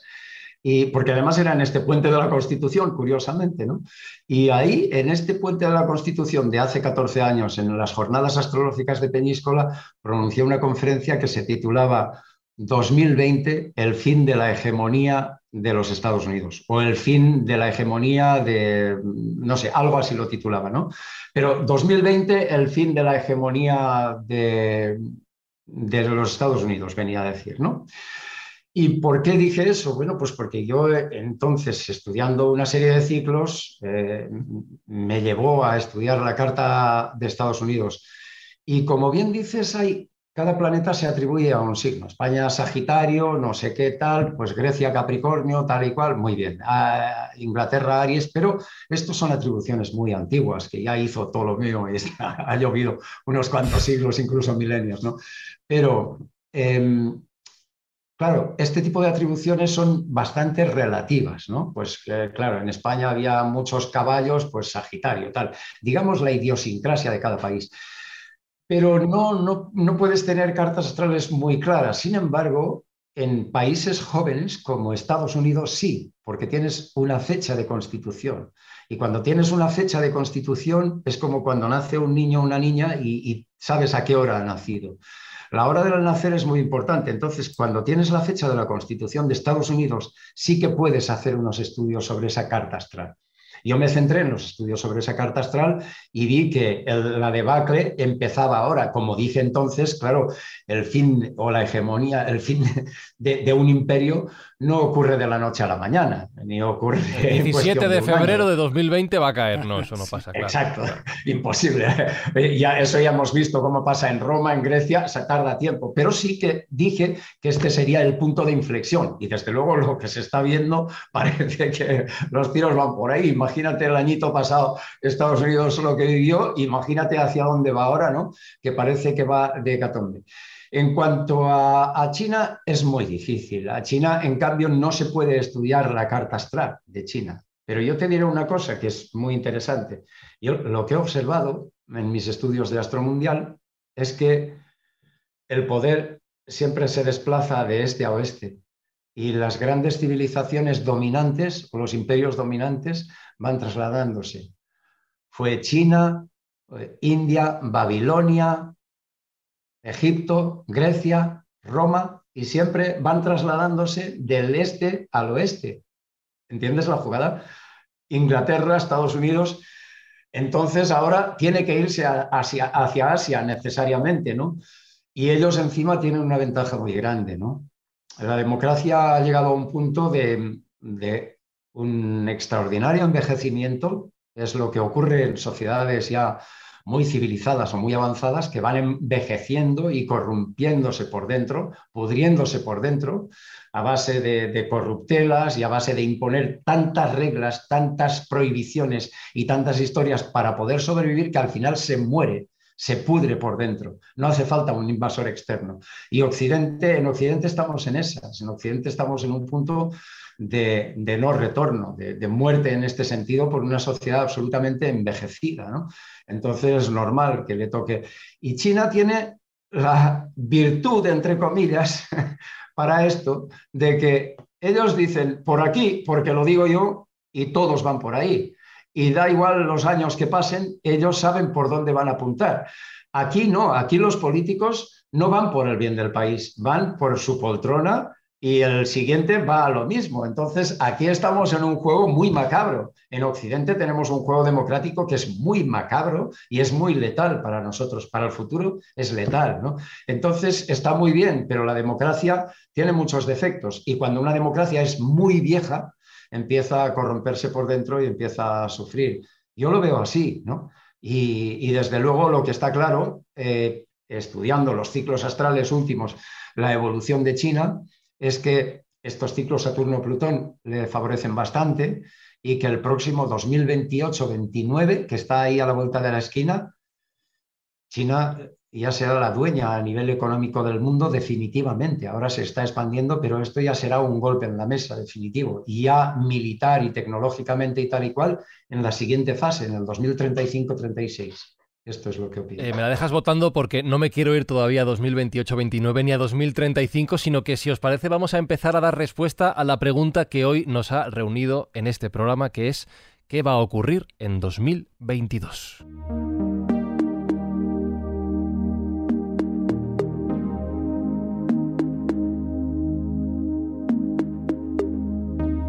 Aquí, evidentemente, eh, como decía antes Vicente, ninguno tenemos una bola de cristal, salvo la de Marcos, que está, que no la limpia mucho, no está muy fina últimamente, ¿no? ¿Verdad? No, me sale no, funciona muy bien. Entonces vamos a intentar, vamos a hablar de algunas cosas serias, vamos a meterle también un toque de humor a toda esta segunda hora de programa, por supuesto. Pero sí que te quiero preguntar, eh, Vicente, en la línea de lo que, de lo que venimos hablando, eh, dentro de esos ciclos que tú describes, en los que puedes ir viendo tendencias, cómo va cambiando el mundo, la humanidad, ¿Puedes afinar tanto como para decir algo de cara a un año concreto? Ya no te hablo de 2022, pero ¿puedes ver tendencias que en un año en concreto se puedan llegar a dar? ¿Puedas llegar a adelantarlo? Hombre, sí, sí hay años que son más fáciles, años que son más difíciles, años que se pueden decir cosas y años que no, y desde luego con las limitaciones que tiene la astrología, y que tengo yo como, como estudioso de un tema, ¿no? que no hay ningún saber que sea una panacea completa y la astrología tampoco lo es. ¿no? Pero está claro que el 2022, yo soy optimista porque vamos de cara a un ciclo de crecimiento, de expansión y de progreso en todos los sentidos. Eh, esto se está alargando para mí de una manera absolutamente artificial y eh, soy muy optimista en cuanto a que se termine la pandemia y que haya vida absolutamente normal dentro de nada. Dentro de nada, a pesar de estas nuevas variantes, tal y cual, que yo lo veo como una buena noticia, evidentemente. ¿no? Buena noticia, ¿por qué? ¿no? Pues porque eh, si tú estudias la historia, te darás cuenta que siempre que ha habido una pandemia de este tipo, pues normalmente ha venido en oleadas de dos o tres normalmente y luego se ha ido por sí sola. Ha venido y se ha ido de la manera que venía, nadie sabía ni por qué aterrizaba, ni cómo, pero se iba igual. Nadie sabía por qué se había ido, simplemente desaparecía. Y, esto es lo que habría pasado muy probablemente aquí si no se hubieran mangoneado las cosas. Yo pienso eso. Y lo que ocurre ahora es que estas nuevas variantes es una consecuencia de todo lo que se está haciendo. Al final, este bicho va a morir va a morir para quedarse con nosotros de una manera, pues como si fuera un constipado, cosas de te- este tengo que hacer una pregunta sobre esto que estás diciendo y ese inicio del ciclo bueno. Evidentemente alguien pensará, hombre, hemos tocado fondo ya más abajo, difícil. Se puede ir más abajo, pero bueno, desde luego pensamos que esto va a ir hacia arriba. ¿Esto que estás diciendo es una opinión personal o un análisis de los datos astrológicos que has podido ir viendo? Son las dos cosas. A ver, eh, las dos cosas, primero, si hablo de análisis, el ciclo Saturno-Plutón ya termina, ¿vale? Entonces ahora ya solo va de capa caída y no puede durar ya mucho, ya son últimos coletazos, cuestión de meses. Pero es que además yo entiendo que, o sea, una por eso, pero la otra cuestión es que al final es normal que esto lo que ocurra es que surjan diferentes variantes que no solo se queden en nosotros ya como algo periódico de cada estación o lo que sea, pero de cosa menor, sino que estas variantes, con estas variantes, eh, a que se le está prestando tanta importancia a la nueva variante que ha aparecido y tal y cual, esto no es ni más ni menos que el canto de sirena del bicho. Nos está diciendo que esto se acaba, que esto se muere y que simplemente ahora no pasa nada. Las- es, es dejarlo circular, dejarlo que se acabe de morir. Son, al final este tipo de cosas ocurre siempre así. Surge, empiezan a surgir variantes como mucho que van muriendo. van- es como un intento de sobrevivir del bicho y muere. Por lo tanto, yo esto lo veo positivo, lo que está pasando actualmente. Lo veo como una buena señal y es el principio del fin. Ahora bien, si hablamos del año 2022 en concreto, lo que hay son, bueno, fundamentalmente es un ciclo que se repite de, este año y que ya viene desde finales del 2019 y que va a ser el principal ciclo del 2022, va a ser el de Saturno-Urano que va a estar funcionando. Y ese es fundamentalmente el problema de la energía el problema de los suministros. Este tipo de cosas, ahí sí que hay un problema y ahí sí que seguirá habiendo un problema a lo largo del año 2022, ¿no? Pero no veo mm, un- una cuestión problemática porque al final vamos de cara a una etapa, los próximos años, que van a ser de crecimiento y de progreso hasta que llegue ese ajuste importante en el 2028-2029, ¿no? Pero, y bueno, y cosas de mitad de esta década que tampoco hace falta entrar en ellas, pero yo veo el 2022 como eh, ya el principio de la recuperación total en todos los sentidos, ¿no? A pesar de la crisis de, los suministros de productos o a pesar de la crisis de la energía, del gas y todas estas cuestiones, que por ahí seguirán los tiros, claro. Y a pesar de que esta guerra mundial en la que ya estamos, esto no lo olvidemos, que estamos en medio ya de una guerra mundial, pues se irá eh, recrudeciendo en determinadas partes del mundo porque los principales protagonistas, Estados Unidos, Rusia y China, tienen que jugar sus piezas de ajedrez aquí y allá, ¿no? Y esto lamentablemente es así. Lamentablemente vivimos en un mundo donde los poderosos juegan y lo pagan los inocentes.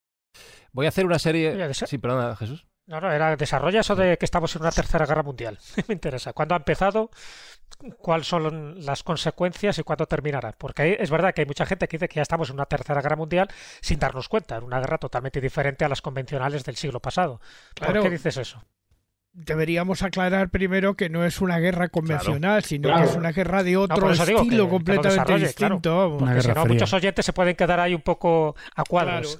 No, hombre, hay que tener en cuenta que estamos entrando en la era de Acuario, ¿no? Esto, la- el- aquí estamos en lo mismo. El cambio de las eras, que es debido a la precesión de los equinoccios, ese movimiento que hace la Tierra como una peonza, ¿no? Entonces, el cambio de Cada eras. 2160 años. Exacto, cada 2160 años que cambia la era, pues estamos pasando de la era Piscis a la era Acuario.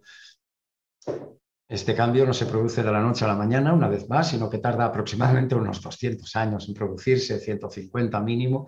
Y esto que estamos en la era de Acuario ya nos lo dice la invención de los trenes, de los vehículos, la aviación, la conquista del espacio, la llegada a la luna, todo este tipo de historias ya pertenecen al mundo de la robótica, el mundo de los ordenadores, el que dentro de poco nos pondremos un ojo que yo os tiraré y será un telescopio y veré las Pléyades y lo que haga falta, todo este tipo de cosas, es que ya estamos entrando en la era de Acuario. Concretamente, este año 2021 es importantísimo porque se produce la conjunción todavía de Júpiter-Saturno en Acuario esa conjunción que es, eh, digamos, un punto absolutamente simbólico, decisivo, como si fuera el portal de la entrada definitiva a la era de Acuario. Aunque no sea de la noche a la mañana, pero esta conjunción en Acuario de este año, Júpiter-Saturno en Acuario, sí que representa un momento absolutamente crucial, sumamente simbólico de esta entrada. En torno a este periodo, que es, eh, ya es pasando de la era Piscis a la era Acuario, va a cambiar todo, todos, todos los paradigmas que conocemos, la religión, la política, el fútbol, la economía, todo, todo, todo absolutamente va a ser diferente, pero muy diferente y además ahora cada vez de una manera más acelerada y sobre todo en momentos que ocurren Saturno-Plutón, que es cuando hay una gran catarsis y vuelta a empezar y un mundo muere y otro nace, pues sobre todo momentos así que se acelerará.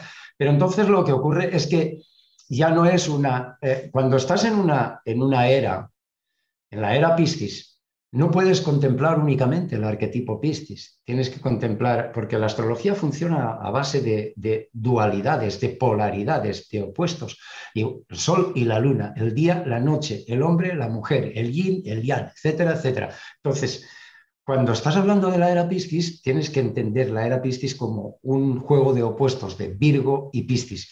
Eh, en la relación del trabajo, la, relación con la religión, que han sido dos temas absolutamente dominantes. Ya se acabó el trabajo como se concedía hasta ahora, se acabó la religión como la concedíamos hasta ahora. Y a partir de ahí cambia todo, porque estos dos signos, este eje, lo involucraba absolutamente todo, incluso la manera de hacer las guerras. Pero la nueva manera de hacer las guerras, el mundo de Acuario, y de Acuario Leo en este caso, es un mundo absolutamente tecnológico, futurista, vanguardista, experimental, robótico, eh, es eh, cibernético, ya no es humano, es, es, transhumano, ¿no? Estamos en la época del transhumanismo. Y esta época del transhumanismo se va a trasladar también, bueno, ya, ya se está viendo en el tipo de guerra actual, ya es ya pertenece a esta era de Acuario.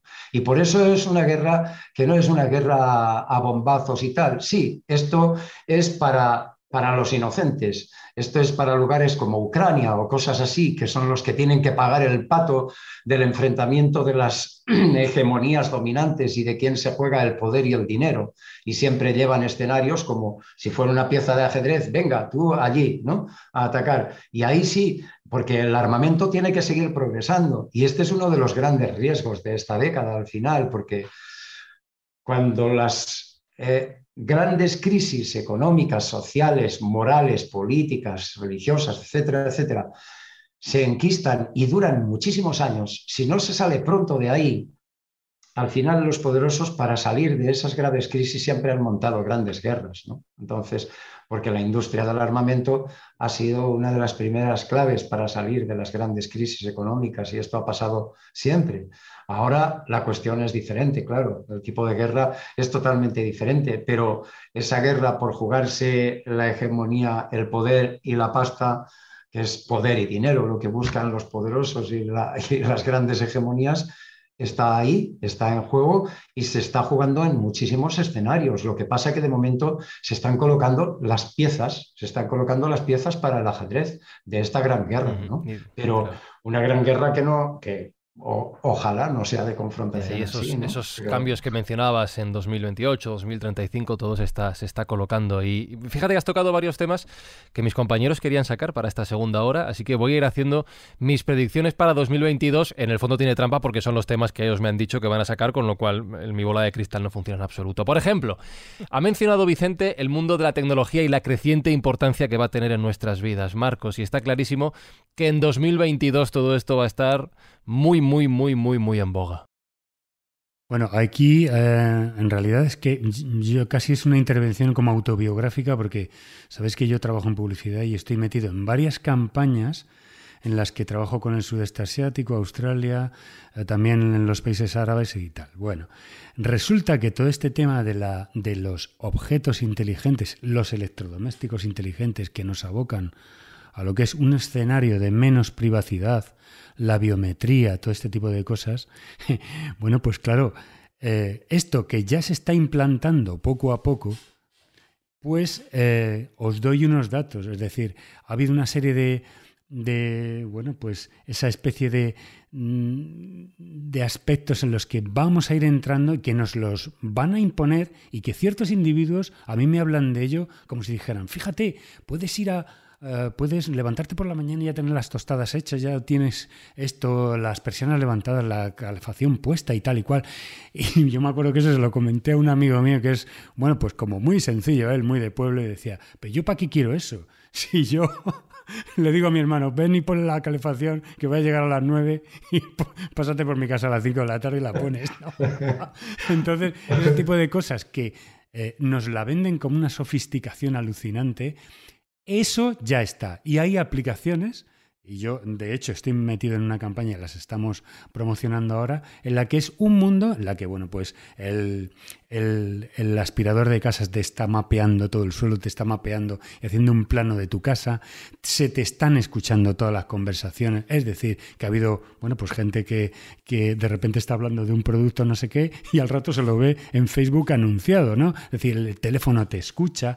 Eh, hay una cosa buena, es decir, eh, por ejemplo, la pandemia que ha dado lugar a, que la gente le ha dado miedo a hacerse eh, inauguraciones en, la cuestión de eventos, eh, espacios de arte, exposiciones y tal. Y a mí, por ejemplo, concretamente, personalmente me han invitado a hacer, a participar en espacios virtuales, es decir, con tus gafas, con, con tus... de poder estar allí. Algún día grabaremos la escóbula así, Marcos. Exactamente, de colgar mis obras en espacios que ya me los han enseñado y yo he mandado las obras, lo colgaré aquí, ¿eh? en donde ya sabéis vosotros, en la que Tú te metes en un espacio virtual, ves un cuadro de dos metros, te acercas, lo ves, ves la textura, ves las, las características. Bueno, eso ha dado lugar a... Y lo que estamos haciendo aquí ahora en la escóbula, ¿no? Es decir, vernos, es cada uno estamos en un punto distinto y eso se va a ir acrecentando de tal forma que, bueno, pues los, los espacios de trabajo, pues a lo mejor físicamente no se frecuentan en absoluto, ¿no? Eh, a ver, cosas que dan miedo la inteligencia artificial, en la que ya sabemos que hay actores, actrices, eh, determinadas reconstrucciones que ya es prácticamente como si viéramos eh, sujetos vivos de la piel y con una epidermis alucinante. A ver, lo último, esto sí que me da miedo a mí, la Barbie parlanchina. Es decir, hay juguetes que ya los tienes y te los compras eh, y reproducen como una conversación en la que el muñeco le está preguntando a la niña cosas y esas conversaciones se suben a una nube y esa nube te da respuestas. Es decir, hay una interrelación entre lo que son los juguetes y los niños. Estamos hablando de que, a ver, ¿dónde va todo eso? ¿Cuál va a ser la manipulación? Eh, a ver, todas estas cosas, mm, ¿dónde van a acabar? Eso a mí me da un poquito de yuyu. En fin, escenarios eh, de menos privacidad. Yo, en mis carnes, estoy sufriendo ahora mismo entidades bancarias que se están cargando de un plumazo puestos de trabajo, ¿eh? que, vas allí y dices, anda, ¿dónde estaba la persona que me atendía? Colas y colas y colas de gente que de repente no sabe qué hacer, abuelillos que quieren cobrar su pensión, etcétera, etcétera, y que iban con su cartillita allí y ya los han sacado de, del tema de, ir allí, de, de, contactar con una persona física, contarle sus problemas, sacar el dinero y tal. Bueno, esto ya es un auténtico, pero bueno, un cambio absolutamente, pues muy drástico, ¿no? Eh, sobre todo, sobre todo porque es gente, la gente mayor no está tan al día con la tecnología y lo que antes era introducir una tarjeta, por ejemplo, en la sucursal bancaria para sacar dinero, ahora eh, además tienen que tener el móvil al lado porque les envían un código y lo tienen que poner, o sea, eh, ahora mismo, ahora mismo y después de, unos movimientos, eh, digamos, de diferentes bancos, de uniones de bancos que hay en la actualidad, o sea, la gente mayor está eh, eh, se está volviendo loca para sacar dinero de los cajeros automáticos. Y bueno, ya para terminar... Pero es, que, pero es que en eso no nos damos cuenta de un valor que estamos perdiendo y es la interacción humana.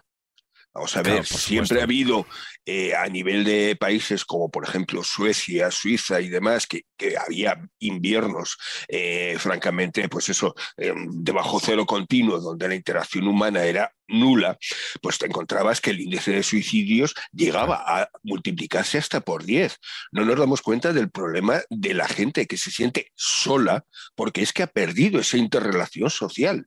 Pues que antes... no, se están sacando los datos de los suicidios que hay precisamente durante la pandemia. Pero eso ya es claro, otro claro, tema. es que iba a decir, iba a decir que termine Marcos porque este me estáis dando una pregunta para Vicente, pero vamos, brutal. Termina Marcos. Vale, y esto es como una, vamos, es una especie de predicción de andar por casa que la vamos a tener en el 2022 y en los años sucesivos.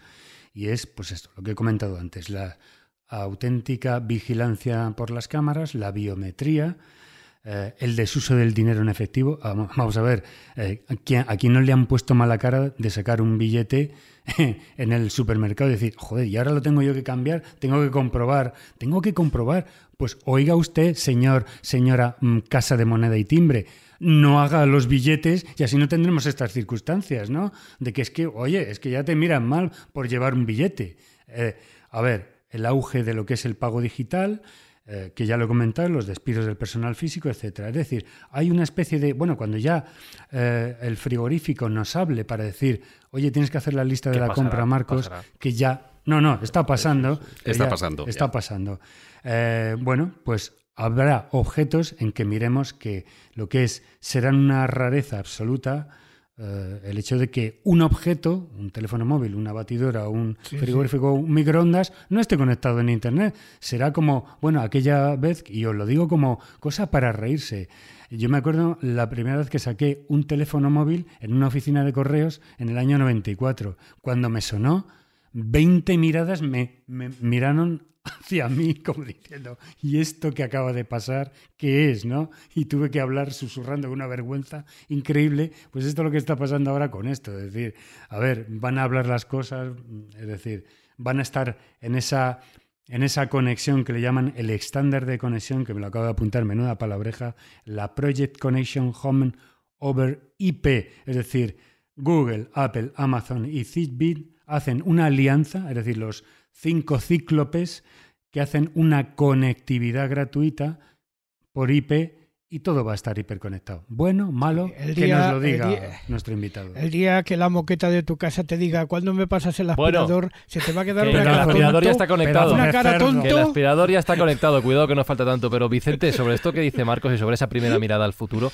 la pregunta que a mí me surgía es, ¿por qué cuando miramos al futuro siempre nos fijamos tanto en las cosas malas y en los peligros que nos vienen por delante? Que habrá cosas buenas también, ¿no? Supongo que es naturaleza humana, pero que parece que siempre es igual. No, no sé. Yo, yo, por ejemplo, suelo mirar a lo bueno. ¿eh? Yo soy muy positivo y muy optimista. Además, ya digo que soy optimista de cara al futuro. Siempre salimos de todas estas grandes crisis, muchas veces renacidos. De hecho, eh, es, hay un estudio interesantísimo. Se hizo no hace mucho tiempo, ¿eh? de los lugares que había habido las peores pandemias del mundo y tal y cual justo ahí luego habían salido las mayores riquezas, ¿no? Habían sido los sitios de mayor desarrollo. Qué curioso, ¿no? Y es ese abono de Plutón, ¿no? Es lo mismo que el bosque. Eh, caen las hojas, se pudre y ahí hay más fertilizante, ¿no? No, yo creo que al final los seres humanos lo que pasa es que somos animales de costumbres, tropezamos 20.000 veces en la misma piedra, no solo tres, queremos estar comoditos, queremos nuestra zona de confort y todas esas cosas consabidas, ¿no? Pero evidentemente la vida te empuja al cambio. La vida es cambio constante, ¿no? Eh, y ese cambio constante lo tenemos que aceptar. Lo que pasa es que hay que tratar de adaptarse, ser conscientes de los cambios que vienen, pero sin tener miedo. Hay, hay que relativizar porque, mira, cuando salió la tele también se le tenía miedo a la tele, cuando salió la radio, cuando, y además también iban a morir los medios anteriores, ¿no? Eh, salió la tele y iba a matar la radio y ahora el podcast está en plena vigencia. Entonces, todo este tipo de cosas es relativo. Al final los seres humanos tenemos una capacidad de adaptación absolutamente alucinante porque somos animalitos y como animalitos pues al final nos buscamos la vida, ¿no? Y yo no le tendría miedo. Evidentemente, claro, se plantean muchos eh, problemas de tipo moral, legal, etcétera, etcétera, y cómo nos adaptamos a eso. Pero es que no hay más remedio, es que te tienes que adaptar. El mundo es progreso y si tú contemplas la sociedad hoy, siglo XXI, a lo que era la sociedad del siglo XIV, en plena peste negra, pues hoy día vivimos bastante mejor, ¿no? Yo creo. Entonces, yo al final lo veo así, pero Sí que es cierto, claro, preocupa que nos vayamos a una sociedad como la de Acuario, eh, perfectamente hipervigilada, con todo hiperconectado, con todo ese tipo de cosas, pero al final, pues todas estas cosas tendremos que ir lidiando con ellas, no hay más. Renovarse o morir de toda la vida. Eh, otra de las predicciones que tengo sobre la mesa para 2022 es que la gente va a querer seguir eh, viendo su futuro, que le hagan predicciones, pero David, en una era cada vez más tecnologizada, más científica, no solo van a pedir que le hagan las predicciones, sino que se las firmen en un papel de una manera completamente fehaciente y fiable. ¿Tú crees que esto es posible?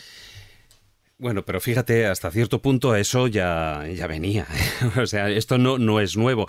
Eh, a lo largo del programa y a medida que iba hablando eh, Vicente, eh, iba comentando una serie de cosas, veríais que yo me esbozaba sonrisas en momentos determinados, no quería pisarle precisamente porque, no, no porque me estuviera riendo de lo que estaba diciendo él, evidentemente, sino porque guardaba una conexión muy, muy, muy directa con, con cosas que yo quería comentar, ¿no? Sobre todo porque eh, em, cuando él ha dicho lo de, bueno, pues las cosas del pasado, lo de esa frase de pagar los platos rotos de lo que se está haciendo ahora, ¿no?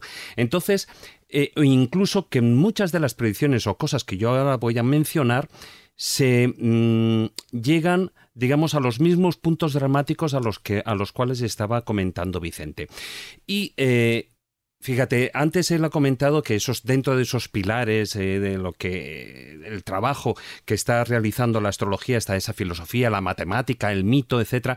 Eh, de lo que yo voy a hablar es de la matemática sí y de la historia, porque lo que están, lo que a lo largo de los últimos, digamos, 100 años ha habido una serie de investigadores que han ido en esa línea, es decir, em, han ido recurriendo, buscando Em, esa correlación entre la matemática y la historia. De hecho, en España tenemos uno de los puntos clave, que era Alexandre Deulofeu, que era un, catalán de la zona de Gerona y tal, que él, bueno, eh, sacó una teoría que era la matemática de la historia. Entonces, él afirmaba que las civilizaciones, es lo que hacía era estudiar eh, digamos, los hechos históricos y a esos les iba poniendo una serie, digamos, de indicadores sociales, etcétera, ¿no? Con lo cual, él afirmaba que las civilizaciones y los imperios pasaban por una serie de ciclos eh, que equivaldrían a esos ciclos naturales de los seres vivos o incluso a esos ciclos naturales que los que estaba comentando Vicente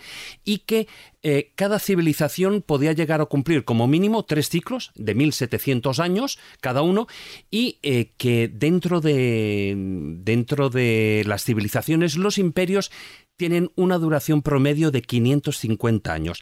Y este dato es importante, 550 años, sobre todo para lo que es, eh, digamos, ese imperio español en el que, bueno, nosotros pertenecemos a España, vivimos en España y eh, nos afecta en gran medida.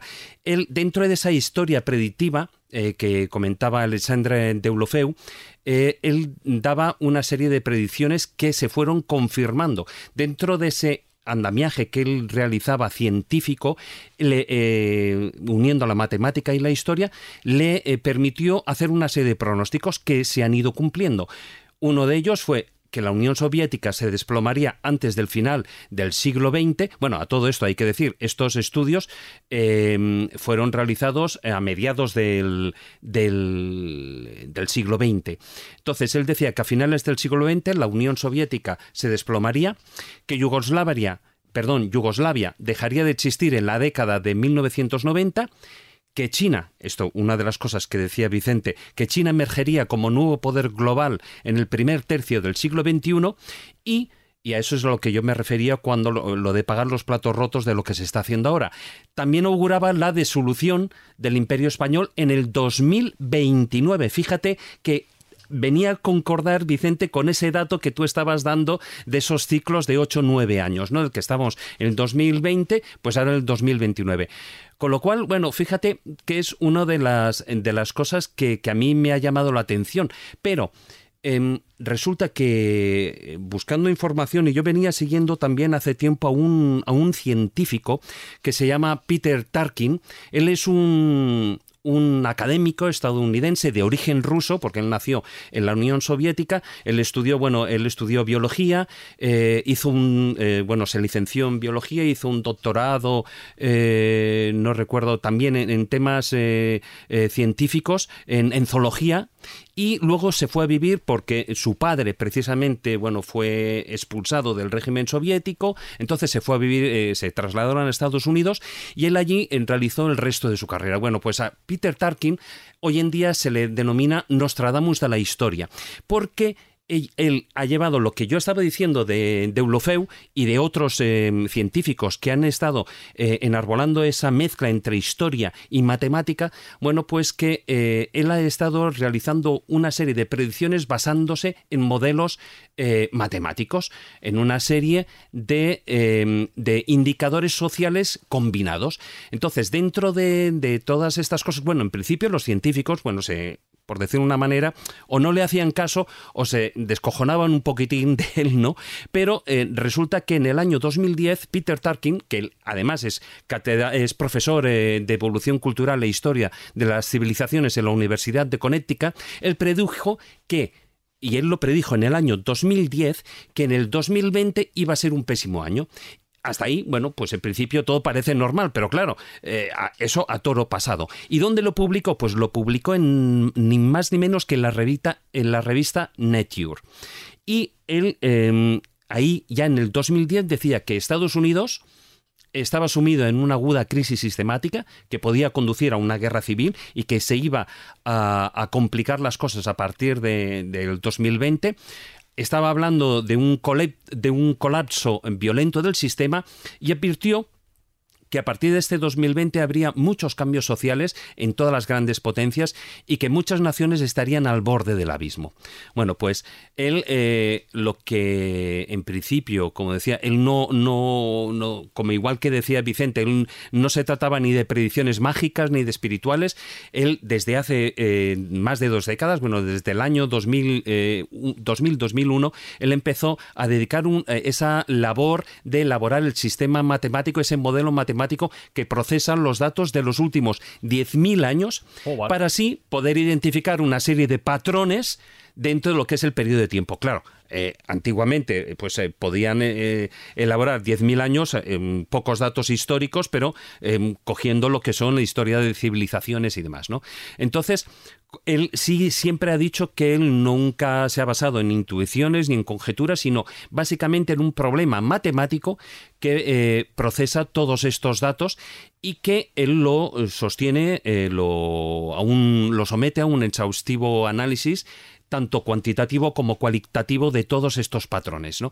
Entonces, eh, bueno, eh, él creía haber identificado claramente uno de estos patrones y que nos afecta a nosotros muchísimo, pero bueno, me refiero a la Tierra porque es eh, relacionado con Estados Unidos, él decía que cada 50 años se producía un largo periodo de inestabilidad, de violencia política, etcétera, ¿no? Entonces, eso ya ocurrió en el año 1870, ocurrió eh, en el 1920 en 1970 también ocurrió y esa, bueno, incluso esa serie histórica, como él dice, se podría prolongar incluso atrás en el tiempo. Pero lo que sí que como he dicho antes, no ya en el año 2010, tres años antes de, que, ay, perdón, tres años después de que empezara esa gran crisis del 2008, bueno, pues él ya estaba eh, convencido, y por eso lo publicó y lo aceptaron en, la revista Nature, que ese patrón matemático iba a repetirse y que de nuevo, como si fuera ese, eh, como una especie de símil eh, geológico, bueno, pues esas placas tectónicas de, la, de, lo que es el conflicto social se estaban moviendo y que alrededor de 2020 se produciría este nuevo cataclismo de, bueno, graves consecuencias porque iba a suponer un cambio global, un cambio, eh, como apuntabas también Vicente, no solo que dejaría de ser Estados Unidos como esa primera eh, potencia mundial, traspasando el testigo a, China. Bueno, y sumándole que en 2020 en Estados Unidos internamente fue un año súper, súper movido, que es otra de las cosas que... claro, porque incluso ahí también estaba, eh, porque algunos eh, le preguntaban en foros eh, sobre, claro, el tema de Biden y, que si Trump, si eso iba a cambiar, y dicen, no, no, no, eso no tiene nada que ver, estamos hablando de unos procesos que son globales, que están por encima de eso y que va a seguir sucediendo lo mismo, porque la problemática social, digamos, la bomba ya ha estallado, aunque no somos conscientes de ello. Los ciclos, esa espiral de la que hablaba antes Marcos y que describía también, también Vicente. Pero mirando a 2022, Jesús Callejo, ¿qué va a pasar en el mundo? Porque creo que tú tienes contacto con predicciones concretas para los próximos 12 meses, lo que yo no sé si van a ser acertadas o no. Se ha reído, ¿eh? No, no, no van a ser acertadas. Sabe muchísimo más Vicente de lo que va a pasar en el 2022 en los próximos años. Pero si recordáis, cuando yo colaboraba en La Rosa de los Vientos todos los años, a final de año, siempre Carlos y yo hacíamos una sección que se titulaba Las profecías que no van a pasar. Es decir, aquello que no va a ocurrir, a pesar de que muchos videntes, astrólogos, eh, cartomantes, gente que tiene premoniciones, sueños proféticos, etcétera, se empeñan en que el año siguiente, sea el que sea, el año siguiente va a ser el fin del mundo, va a ser el fin de los tiempos, va a ser el apocalipsis o va a ser la destrucción de la Tierra. eso, cada día, Jesús. Pues, hombre, yo llevo así 69 años, ¿eh? que, eso no falla. Entonces, bueno, siempre todos los años miro lo que va a ocurrir en el año siguiente, ¿no? Tanto a nivel positivo como negativo. Es verdad que lo positivo no es noticia y lo negativo sí. Y me doy cuenta que siempre se repite también un mismo patrón.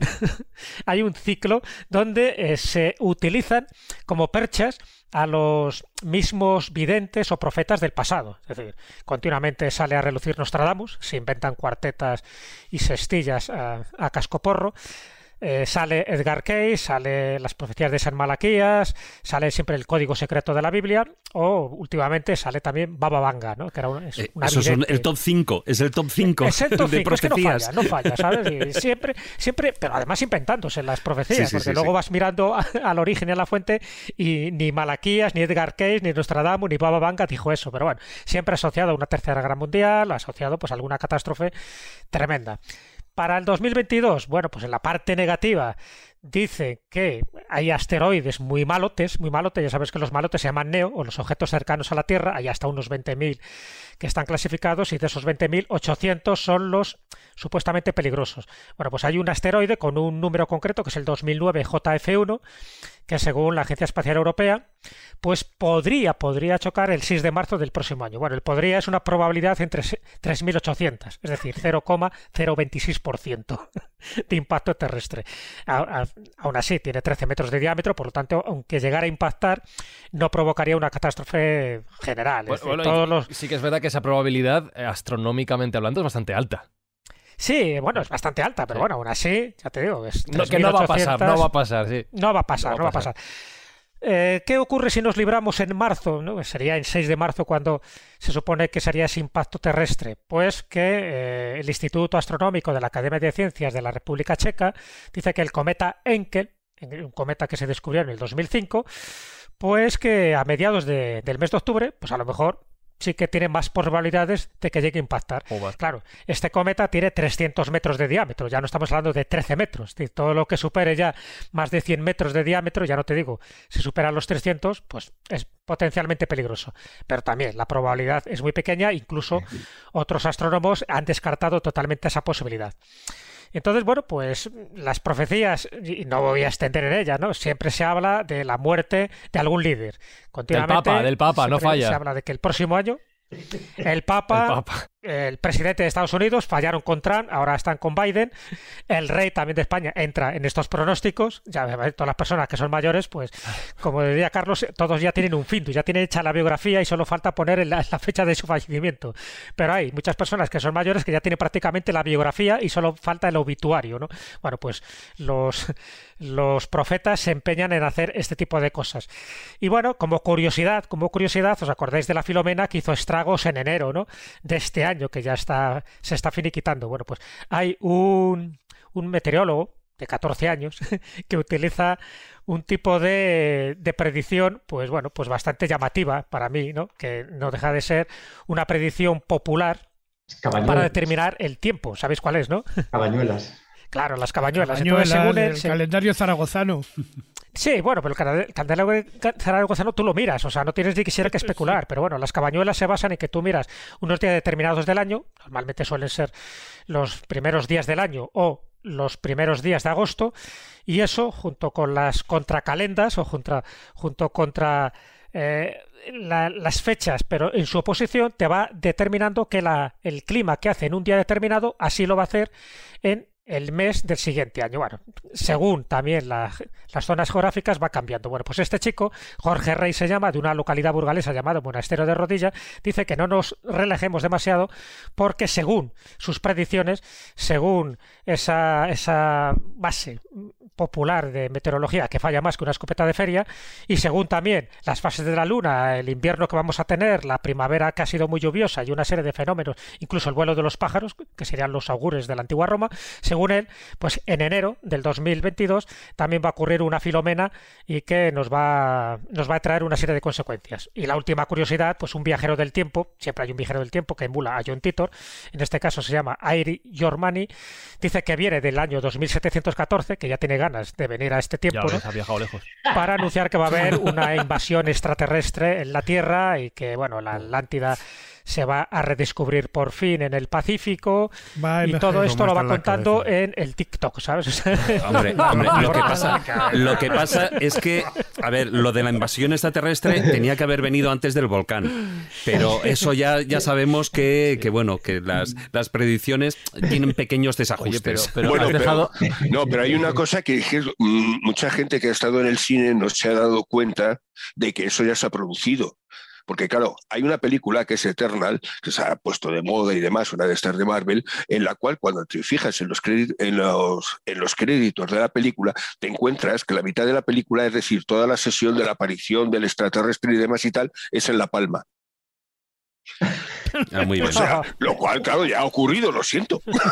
En, algo, no ha acertado. Pero oye, Manuel, ya, ya, que, ya que decías esto, eh, y ya que hacíamos la broma de que todos los años se mata al Papa, eh, todos los años hay un montón de predicciones que se lanzan, luego nadie las revisa y nadie se acuerda de ellas, y al final, ¿qué porcentaje pueden ser erróneas? Pues mira, yo te puedo decir algo concreto. Verás, eh, la verdad es que, bueno, ya sabemos que estas eh, predicciones vienen todos los años en estas épocas como el turrón. Es una cosa que está establecida. Nosotros, digo, en la Sociedad Española de Parapsicología, en el año 96 y el 97, decidimos hacer un control sobre las supuestas predicciones que se hacían de, para, el año siguiente. En realidad el estudio le queríamos hacer... Mira cómo se ríe Vicente. le, queríamos... de perder el tiempo. Pues sí, la verdad es que sí. O sea, ¿para qué vamos a decir otra cosa? Queríamos haberlo hecho durante cinco años y establecerlo, pues bueno, con gente concreta que les pedíamos directamente las predicciones existentes. Claro, nadie nos contestó, evidentemente. Hay que ser sincero, porque claro, tuvimos mm, el fallo de decir que, claro, las íbamos a controlar y luego íbamos a dar los resultados. Con lo cual, claro, nadie quiso eh, entrar en el juego. Así, así que, como estábamos decididos a hacerlo, hicimos algo muy sencillo, que era recogimos todas las predicciones que se hicieron, pues bueno, en la prensa, en la prensa del corazón, en los programas de televisión, eh, en los programas de radio y demás, en todos estos que evidentemente había un continuo. En realidad, en el 96 recogimos 62 predicciones y en el 97 64. Pues vale, lo importante de este estudio, mm, por llamarle de alguna manera, bueno, la verdad es que luego nos seguimos porque evidentemente os imagináis los resultados. No acertaron ni una. O sea, en ninguno de los dos años acertaron ni una. Pero claro, lo bueno que tiene esto es que todos sabemos que en junio ya nadie se acuerda de eso. Como no sea alguien, pues como nosotros, que mejor no definimos eh, lo que somos, que nos dedicamos a ir apuntando una a una. Unos frikis, Manuel. Unos completos frikis. Y apuntamos una a una, todas y demás, y fuimos comprobando una a una, a final de año, todo lo que se había producido, y fue nuestra absoluta desilusión. Ya os digo, o sea, pensábamos haberlo hecho cinco años y lo hicimos dos porque era una pérdida de tiempo absoluto, o sea, que quede muy claro. y, si, y si en vez de haber ido a la prensa hubierais ido a las tabernas, hubierais tenido varios miles. Bueno, hubiéramos tenido todas las que hubiéramos querido. Lo que sí estaba claro es que eh, estas predicciones se establecían siempre en, tres, en, en cuatro puntos claros. El primero era por encima de todo lo que decía Jesús, alguien importante que no se espera se va a morir. El único en aquella época, pues bueno, eh, Benedicto XVI, digo no, perdona, eh, Juan, Pablo, II, Juan Pablo, II, todos los años se, llevaba, se llevaba totalmente todas las bazas. Bueno, lo cierto es que llegaba. Hombre, algún año acertarían. Sí, en el 2005, que murió justo ese año, justo ese año nadie lo anunció. Evidentemente. Pero bueno, yo te puedo decir que la, historia llegó hasta tal extremo que una de estas revistas que, del misterio en su momento, tenía desde los años 90, desde el 92, tenía un especial preparado para la muerte de este hombre. Yo te puedo decir que en el 92 hice una portada para eso y demás, y estaba todo preparado pues para dar los cuatro últimos datos y en el momento que muriera sacarle. Bueno, pues todos los años, fíjate hasta qué extremo llegaría que cuando llegó el día que se murió el pobre hombre, se habían olvidado de que la mitad de los artículos existían, la portada no se acordaban de ella, se les había olvidado todo ya porque estaban aburridos de matarle todos los años y que no colaba. Otro de los casos normales es, pues claro, os podéis imaginar, en el mundo del corazón, las bodas, las bodas, los nacimientos, los bautizos, todas estas cosas. Ah, pues está bien, eso es bonito. Bueno, yo te puedo decir que en aquella época era la época en que Lolita se casaba con todo el mundo. La pobre, no sé por qué, se acababa de separar hacía poco de, bueno, que era su pareja, eh, Jaime Furiasi, y decidieron que la tenían que casar. Pero vamos, la casaban, tenía un hijo y bueno, no montaba, yo qué sé, el que de milagro. Pues no, la pobre, la mujer, pues evidentemente tardó otro montón de años en, en acertar. Claro, al final, pues eso, Acertar o no, no lo sé si acertarían, pero bueno, eso está claro. Y luego hay otra cosa que es muy básica, los desastres.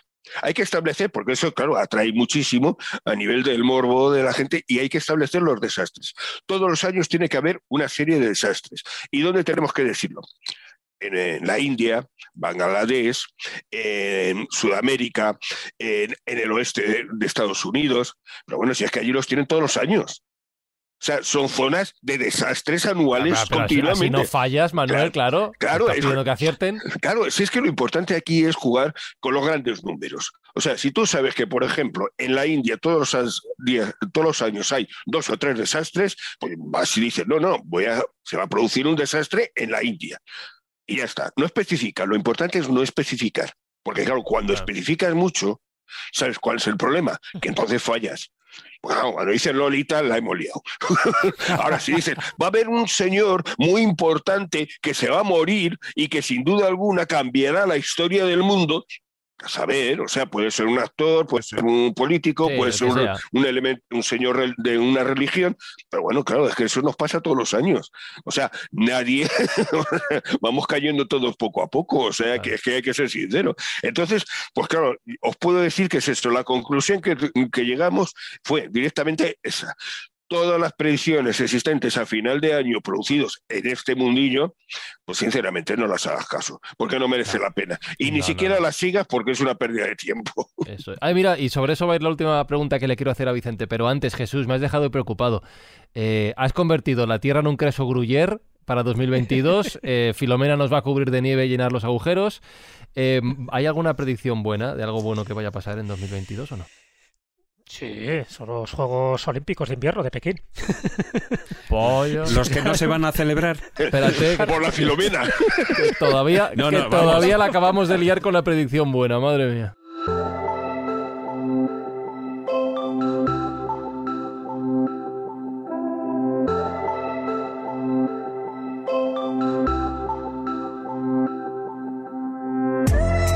Vicente, no quiero convertir esta pregunta en un debate porque daría para una escóbula en sí misma, pero sí que quiero que quede a modo de, conclusión o de mensaje final sobre todo esto que estamos hablando, y es la siguiente.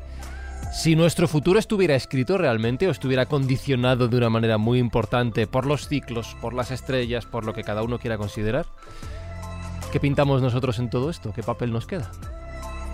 Bueno, eso es una cuestión filosófica, ¿no? Cada uno puede opinar lo que quiera porque esto es un debate sin fin, todas las más grandes mentes de la historia se han preocupado de si somos libres o estamos determinados y nadie puede demostrar ni una cosa ni otra. Por lo tanto, sobre esto hoy día nadie se puede pronunciar de una manera dogmática. Yo creo que nuestro destino, tanto a nivel individual como social, es muchísimo mayor de lo que imaginamos pero es una opinión eh, basado en mi experiencia y en mis estudios. Cada cual, desde su bagaje intelectual, desde sus conocimientos, desde sus opiniones o lo que sea, puede opinar lo que sea, ¿no? Pero al final esto es un tema filosófico que desde luego no se puede abordar en un debate de cinco minutos ni de dos horas, obviamente, porque nadie puede sentar cátedra sobre esto, ¿no? ¿Puedo hacerte una reflexión, Vicente? Mm. Mira, anoche veía un documental que lo pillé en YouTube por casualidad sobre un pueblo de Teruel, una pedanía de Teruel, no es un pueblo, es una pedanía, pero grande, o sea, con muchas casas y tal, que se llama La Estrella. ¿Sabes? Bueno, ahí viven un hombre y una mujer solos desde hace 60 años. Solos desde hace 60 años. Tú verle a decir a cualquiera, a la señora, al señor, a los perros que tienen o a las gallinas que tienen y tal, ¿y cuándo va a ser el fin del mundo? Y dice, eh, ¿qué me dices? Cuando venga el niño con la garrota y fuera. ¿Me entiendes lo que te quiero decir? Que depende de donde te pille, las cosas son o no son. Mm, simplemente. Eh, ¿Por qué? ¿Por qué? Porque... Jesús? ¿Eh? Sí, sí, sí, no, no, no, no, termina, termina, Juan Ignacio, termina. Sí, sí, no, no, porque en, porque en definitiva, en definitiva, todos estamos lugando, ocupando un lugar dentro del universo que yo sí creo que tiene que ver con más o menos un poco con las conjunciones de lo que vemos en el cielo nocturno, ¿eh? pero no a todo el mundo les importa de la misma manera. A estos pobres hombres de Teruel, me imagino que los que pase a lo mejor en Sudáfrica les están sin cuidado. ¿Decías, Jesús? No, un poco dentro de ese debate filosófico si me interesa saber la opinión personal de Vicente, porque es verdad que si los astros nos están diciendo lo que va a ocurrir en una serie de ciclos determinados y además que, que son como unos parámetros, unos patrones que se van siguiendo, por una parte bien, porque podemos predecir ciertas cosas, pero por otra parte mal, porque ¿dónde está nuestro libre albedrío? Entonces mi pregunta es para ti personalmente, no entramos en debate filosófico. ¿Tú crees en esa predestinación? Es decir, ¿tenemos posibilidad de cambiar los hechos sabiendo que van a ocurrir? o sencillamente, bueno, pues tenemos que observarlo como si estuviéramos, ¿no? En un, como si un observatorio, ¿no? Viendo que se nos acerca el meteoro y no podemos hacer nada. Entonces esa es un poco mi pregunta, pero a nivel personal, ¿eh? No, quiero que te mojes en ese sentido. ¿Tú crees que podemos determinar nuestro futuro o ya está, o ya está escrito? Yo podría citarte muchos pensamientos de grandes filósofos y grandes pensadores que serían una referencia interesante para esto, pero si te refieres a mi opinión personal, Jesús, yo creo que nuestro destino individual y social está mucho más marcado, está con las cartas totalmente marcadas. ¿Y hasta qué punto podemos eh, torcer, girar, maniobrar, o como quieras llamarle? Pues esa es la gran incógnita. Yo creo que es una opinión personal, ¿eh? es, que es lo que tú me pides. Yo siempre es, está, además es totalmente personal porque no se la he oído a nadie, no la he visto en ningún sitio, ni la he leído en nadie. Pero para mí la astrología es, tiene una especie de efecto cuántico que no está suficientemente analizado ni comprendido porque se nos escapa. Evidentemente, los astrólogos no somos como los astrónomos que decimos, ¡eh, que viene un asteroide! Que es mentira, ningún asteroide va a chocar aquí, pero así les prestan más atención y les dan más dinero para investigación, ¿no?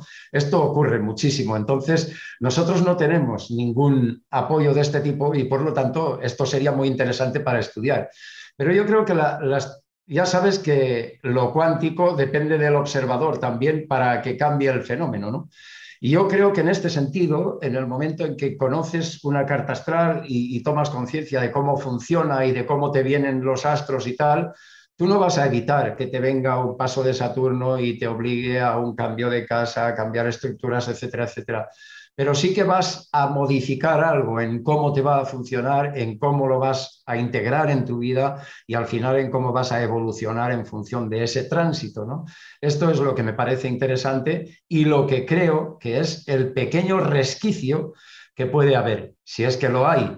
Y me gusta pensar así, me gusta que hay ese pequeño resquicio desde ese punto de vista que yo le diría a la astrología cuántica, ¿no?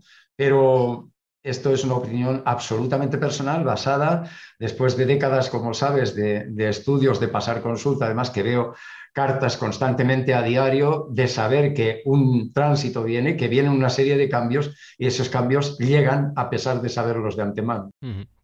Vamos a ver si el final de este programa, si el cuento de Callejo nos ayuda a cambiar un poquito a mejor hoy. Puedes escucharnos y leernos en redes sociales. Busca La Escóbula de la Brújula en Facebook, Twitter y YouTube.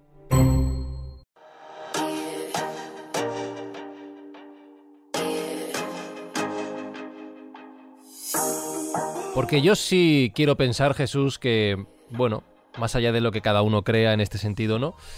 Todos somos un poco dueños de nuestro propio destino, ¿no? Todos podemos cambiar nuestras vidas, el mundo que nos rodea, hacerlo un poquito mejor. Y esa es una de las lecciones que queremos transmitir cada, cada semana en la escóbula. Yo estoy convencido de ello. Creo que tú también. Sí, sí, sí. Yo sigo ahí también un poco esa filosofía de Vicente. Yo soy optimista por naturaleza, ya lo sabéis. Es decir, ocurra lo que ocurra, debe ocurrir porque todo obedece a un propósito. Otra cosa es que entendamos las causas y las consecuencias en un primer momento. Hay veces que necesita pasar un tiempo para evaluar que eso que ha pasado al final no era, no era tan negativo pesar de que en el camino pues haya crisis, haya muertes y haya pues una serie de, elementos traumáticos, pero a nivel global me refiero cosas que ocurren, decía antes Vicente, ¿no?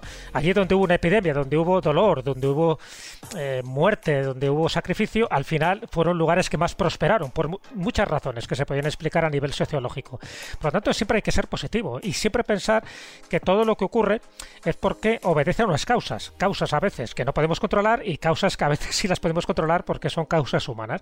Entonces, bueno, desde ese punto de vista, yo entiendo que podemos salir siempre de la crisis si sabemos utilizar nuestra inteligencia, si utilizamos nuestro ingenio y sobre todo, y sobre todo, lo que es más importante, no dominarnos por el miedo. Porque el miedo, como bien sabéis, siempre nos paraliza, nos ofusca el cerebro, nos ofusca la inteligencia y es más difícil encontrar una salida. Así que este cuento que, voy a contar, que se lo dedico a Vicente Casaña, porque además cuando he hecho esta recreación de un cuento de Jorge Bucay, estos cuentos para pensar, automáticamente estaba pensando en él como el protagonista. Así que por eso tiene esa parte más emocional, más implicada, donde todos, cuando hable del astrólogo, imaginar y poner el rostro de Vicente Casaña.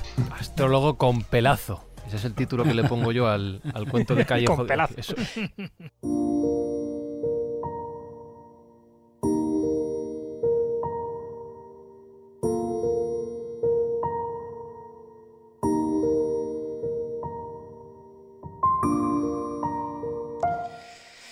Imaginaros una corte medieval donde se celebra un festival y entonces el rey convoca a todos sus cortesanos, convoca pues a toda su familia y convoca al astrólogo.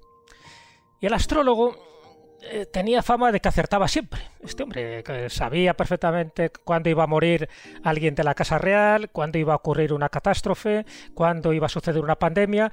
Y eso el rey como que le molestaba. Por una parte decía, bueno, bien, eh, predecía estos acontecimientos, pero por otra parte dice, tenía más fama que el propio rey. Así que le llama a la corte y en un momento dado de esa fiesta le pregunta delante de todos los que estaban allí presentes, a ver, astrólogo, es cierto que puede leer el futuro y además veo que aciertas, ¿es así? Dice, sí, un poco.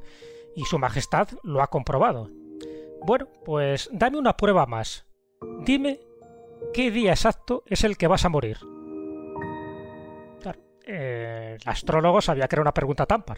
Trampa porque dijera lo que dijera, automáticamente el rey le podría decir, bueno, pues ahora mismo vas a morir y hubiera fallado si es que determina una fecha. Por lo tanto, esa es la pregunta de qué digo, qué contesto para salir bien de este embrollo.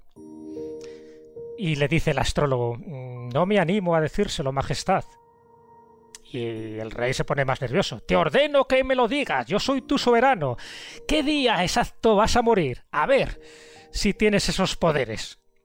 Y al final el astrólogo, viendo la tesitura y que tiene que contestar sí o sí, le dice, no puedo precisar la fecha exactamente, pero sí sé que moriré un día antes que el rey.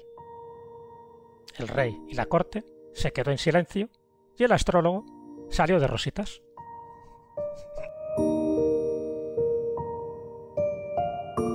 Con lo cual, deduzco, Vicente, que sí que podemos tener cierta mano en nuestro futuro, ¿no? ¿O es que no estaba escrito de esa manera? bueno. Esa también es una pregunta eh, trampa. Hay muchas moralejas, desde luego, Jesús. Hay muchas moralejas, pero bueno, pero a que estabais asociando ahí a, Vicente con este imaginando, astuto. Sí, Hombre, eso lo que significa que el, poder que tiene el miedo. Sí, sí, sí. Al final, eh, la tarea del astrólogo es siempre muy ingrata, ¿no? Porque al final es un estudioso y evidentemente no es un adivino, entonces se le malinterpreta habitualmente y se buscan Tú da igual que digas mil cosas de cómo son, lo que demuestres en la historia, lo que pronostiques y aciertes, da igual, eso normalmente no se valora, eh, te buscan por el defecto, te buscan por el fallo y tal y cual. ¿no? Pero a lo largo de la historia los astrólogos han sido fundamentales en todos los imperios, en todas las civilizaciones, en todos los grandes personajes, siguen siéndolo hoy día y normalmente además utilizados de muy mala manera, ¿no? los astrólogos y la astrología. Y este es un grave problema. Encima, con la labor de confidencialidad y silencio a la que estamos obligados siempre, tratemos a los que tratemos, asistamos a los que asistamos, y esto al final te lleva a un mundo muy difícil de manejar. ¿no?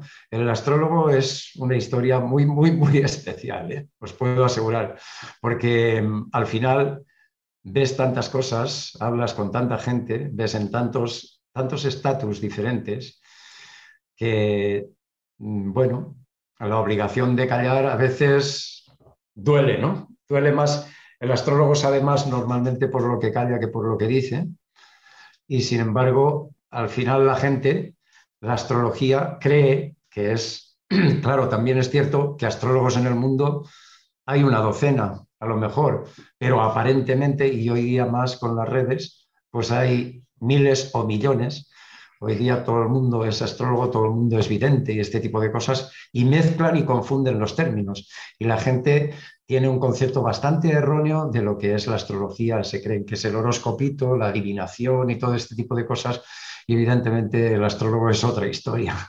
Pero en fin, eso es solo para gente que tenga paladar y que sepa bucear en, la, en el conocimiento o en la sabiduría. Yo hace poco estaba en Cambridge con un grupo de astrólogos que venían de diferentes partes del mundo, por ejemplo, y hoy día había un grupo de gente interesante de la Universidad de California donde se están reuniendo para llevarla a la universidad de nuevo, cosa de la que yo no soy partidario en absoluto, pero en fin, allá ellos y había gente muy interesante desde el mundo de, la historia, la psiquiatría, la psicología, la filosofía, etcétera, mentes muy que son referentes en, en, la Universidad de California, referentes internacionales incluso, y estaban allí como astrólogos para volver a llevar la astrología a otro nivel, ¿no? Pero bueno, estas son historias que os contaría para no dormir de un sinfín de historias que hay ahí, ¿no? Bueno, Vicente, antes de que, de que te vayas, antes de, despedirte en esta estupenda entrevista, sí me gustaría, y no es pregunta trampa, pero yo creo que es una pregunta esencial, que tiene que ver con el título de tu libro. Eh, se titula Las Fuerzas Oscuras, y tú antes has insinuado que hay una especie de mano negra de, que maneja muchas veces estos hilos. Me gustaría saber para ti quién son esas fuerzas oscuras. Fuerzas oscuras, ¿eh? ahí está, lo tiene.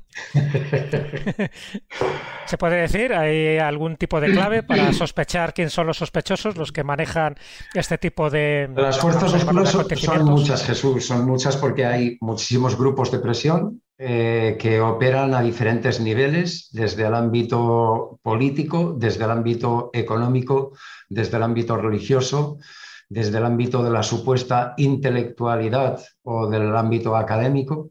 Entonces son muchos. Y además hay grupos claramente establecidos, ¿no? y, claramente establecidos que llevan la delantera y que son los que tienen todas las de llevarse el gato al agua porque son los que tienen más poder y a esos son a los que les interesa llevar la sociedad hacia un lado o hacia otro, ¿no?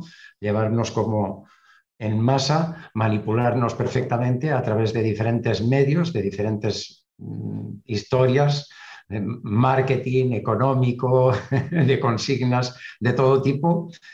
Y bueno, es muy difícil centrarlo en un grupo solo porque prefiero no darte nombres, pero sí que es, es las fuerzas oscuras están operativas y los monstruos se despiertan especialmente y actúan y acechan especialmente en los momentos de Saturno-Plutón. Y a veces es la gente que más bien parece que estén haciendo al mundo o, que más estén colaborando con el mundo los que están actuando precisamente detrás de esas fuerzas oscuras. Es un tiempo en el que hay que ir con mucha cautela. Sí que yo soy partidario de que todos podemos aportar algo para un mundo mejor, todos a nivel individual, pero no dejarnos llevar en masa por tendencias como, no sé, por ejemplo, por ejemplo, eh, no hay que comer carne y hay que comer hierba de la mía porque estoy comprando todos los terrenos de Estados Unidos, ¿no? Como hace Bill Gates, pues por ejemplo, ¿no? Y no es que yo no sea partidario de, no comer carne, porque evidentemente hay un problema aquí con que se está maltratando a los animales y esto es uno de los problemas graves que tenemos los humanos. Estamos comiendo carne envenenada porque la manera en que se están trabajando en las granjas y la superexplotación y todo este tipo de cosas es uno de los grandes dramas y por eso nos van a venir más pandemias por ahí pero otra cosa son los extremos a los que se está llevando con intereses bastante espurios, ¿no? Eso va a seguir estando en 2022, desde luego. Estaba pensando mientras hablabas una pequeña broma, me acordaba de Carlos Canales. Ni una escóbula sin mencionar la comida, ya tardábamos.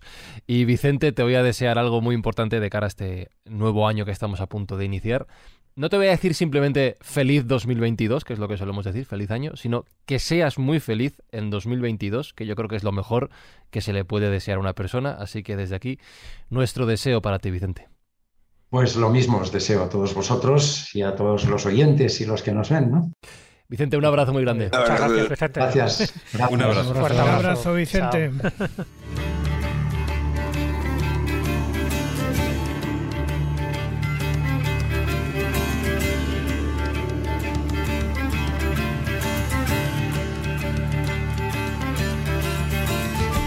te voy a decir una cosa, Marcos Carrasco. Yo espero que una de tus predicciones no se cumpla. No quiero imaginarme lo de ir al ovni mediante casco virtual. No lo veo, no lo veo. No sé tú, pero la cerveza no, no, no, sabría igual. seguro, seguro. Eso, así que feliz 2022 real, no virtual. Porque David, eso de las cañas tiradas virtuales, no, nosotros las preferimos reales, de verdad, en un vaso que podamos tocar y probar. Y más si es una jarra, mejor que un vaso. ¿Una jarra virtual te vale? No, tampoco.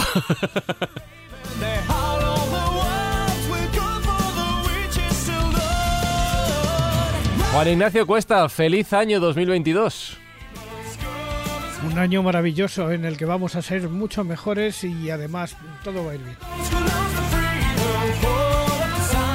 Que así sea, Manuel Berrocal, que así sea. Así será. Y una cosa a tener en cuenta, hay que considerar las predicciones de Jesús, porque el programa ha durado casi dos horas cosa que es absolutamente anormal. No, no, me, vale casi dos horas, no me vale... Sí, casi. a ver. ¿Tienes poderes adivinatorios, Jesús Callejo, o ha sido pura casualidad? No, no, no, ha sido pura estadística. no hay programa que dure menos de dos horas. Y este teníamos que clavarlo. Así que ya sabes que en este caso mi nombre también me otorga un cierto poder. Ser Jesús en estas fechas da carisma. Sí, claro.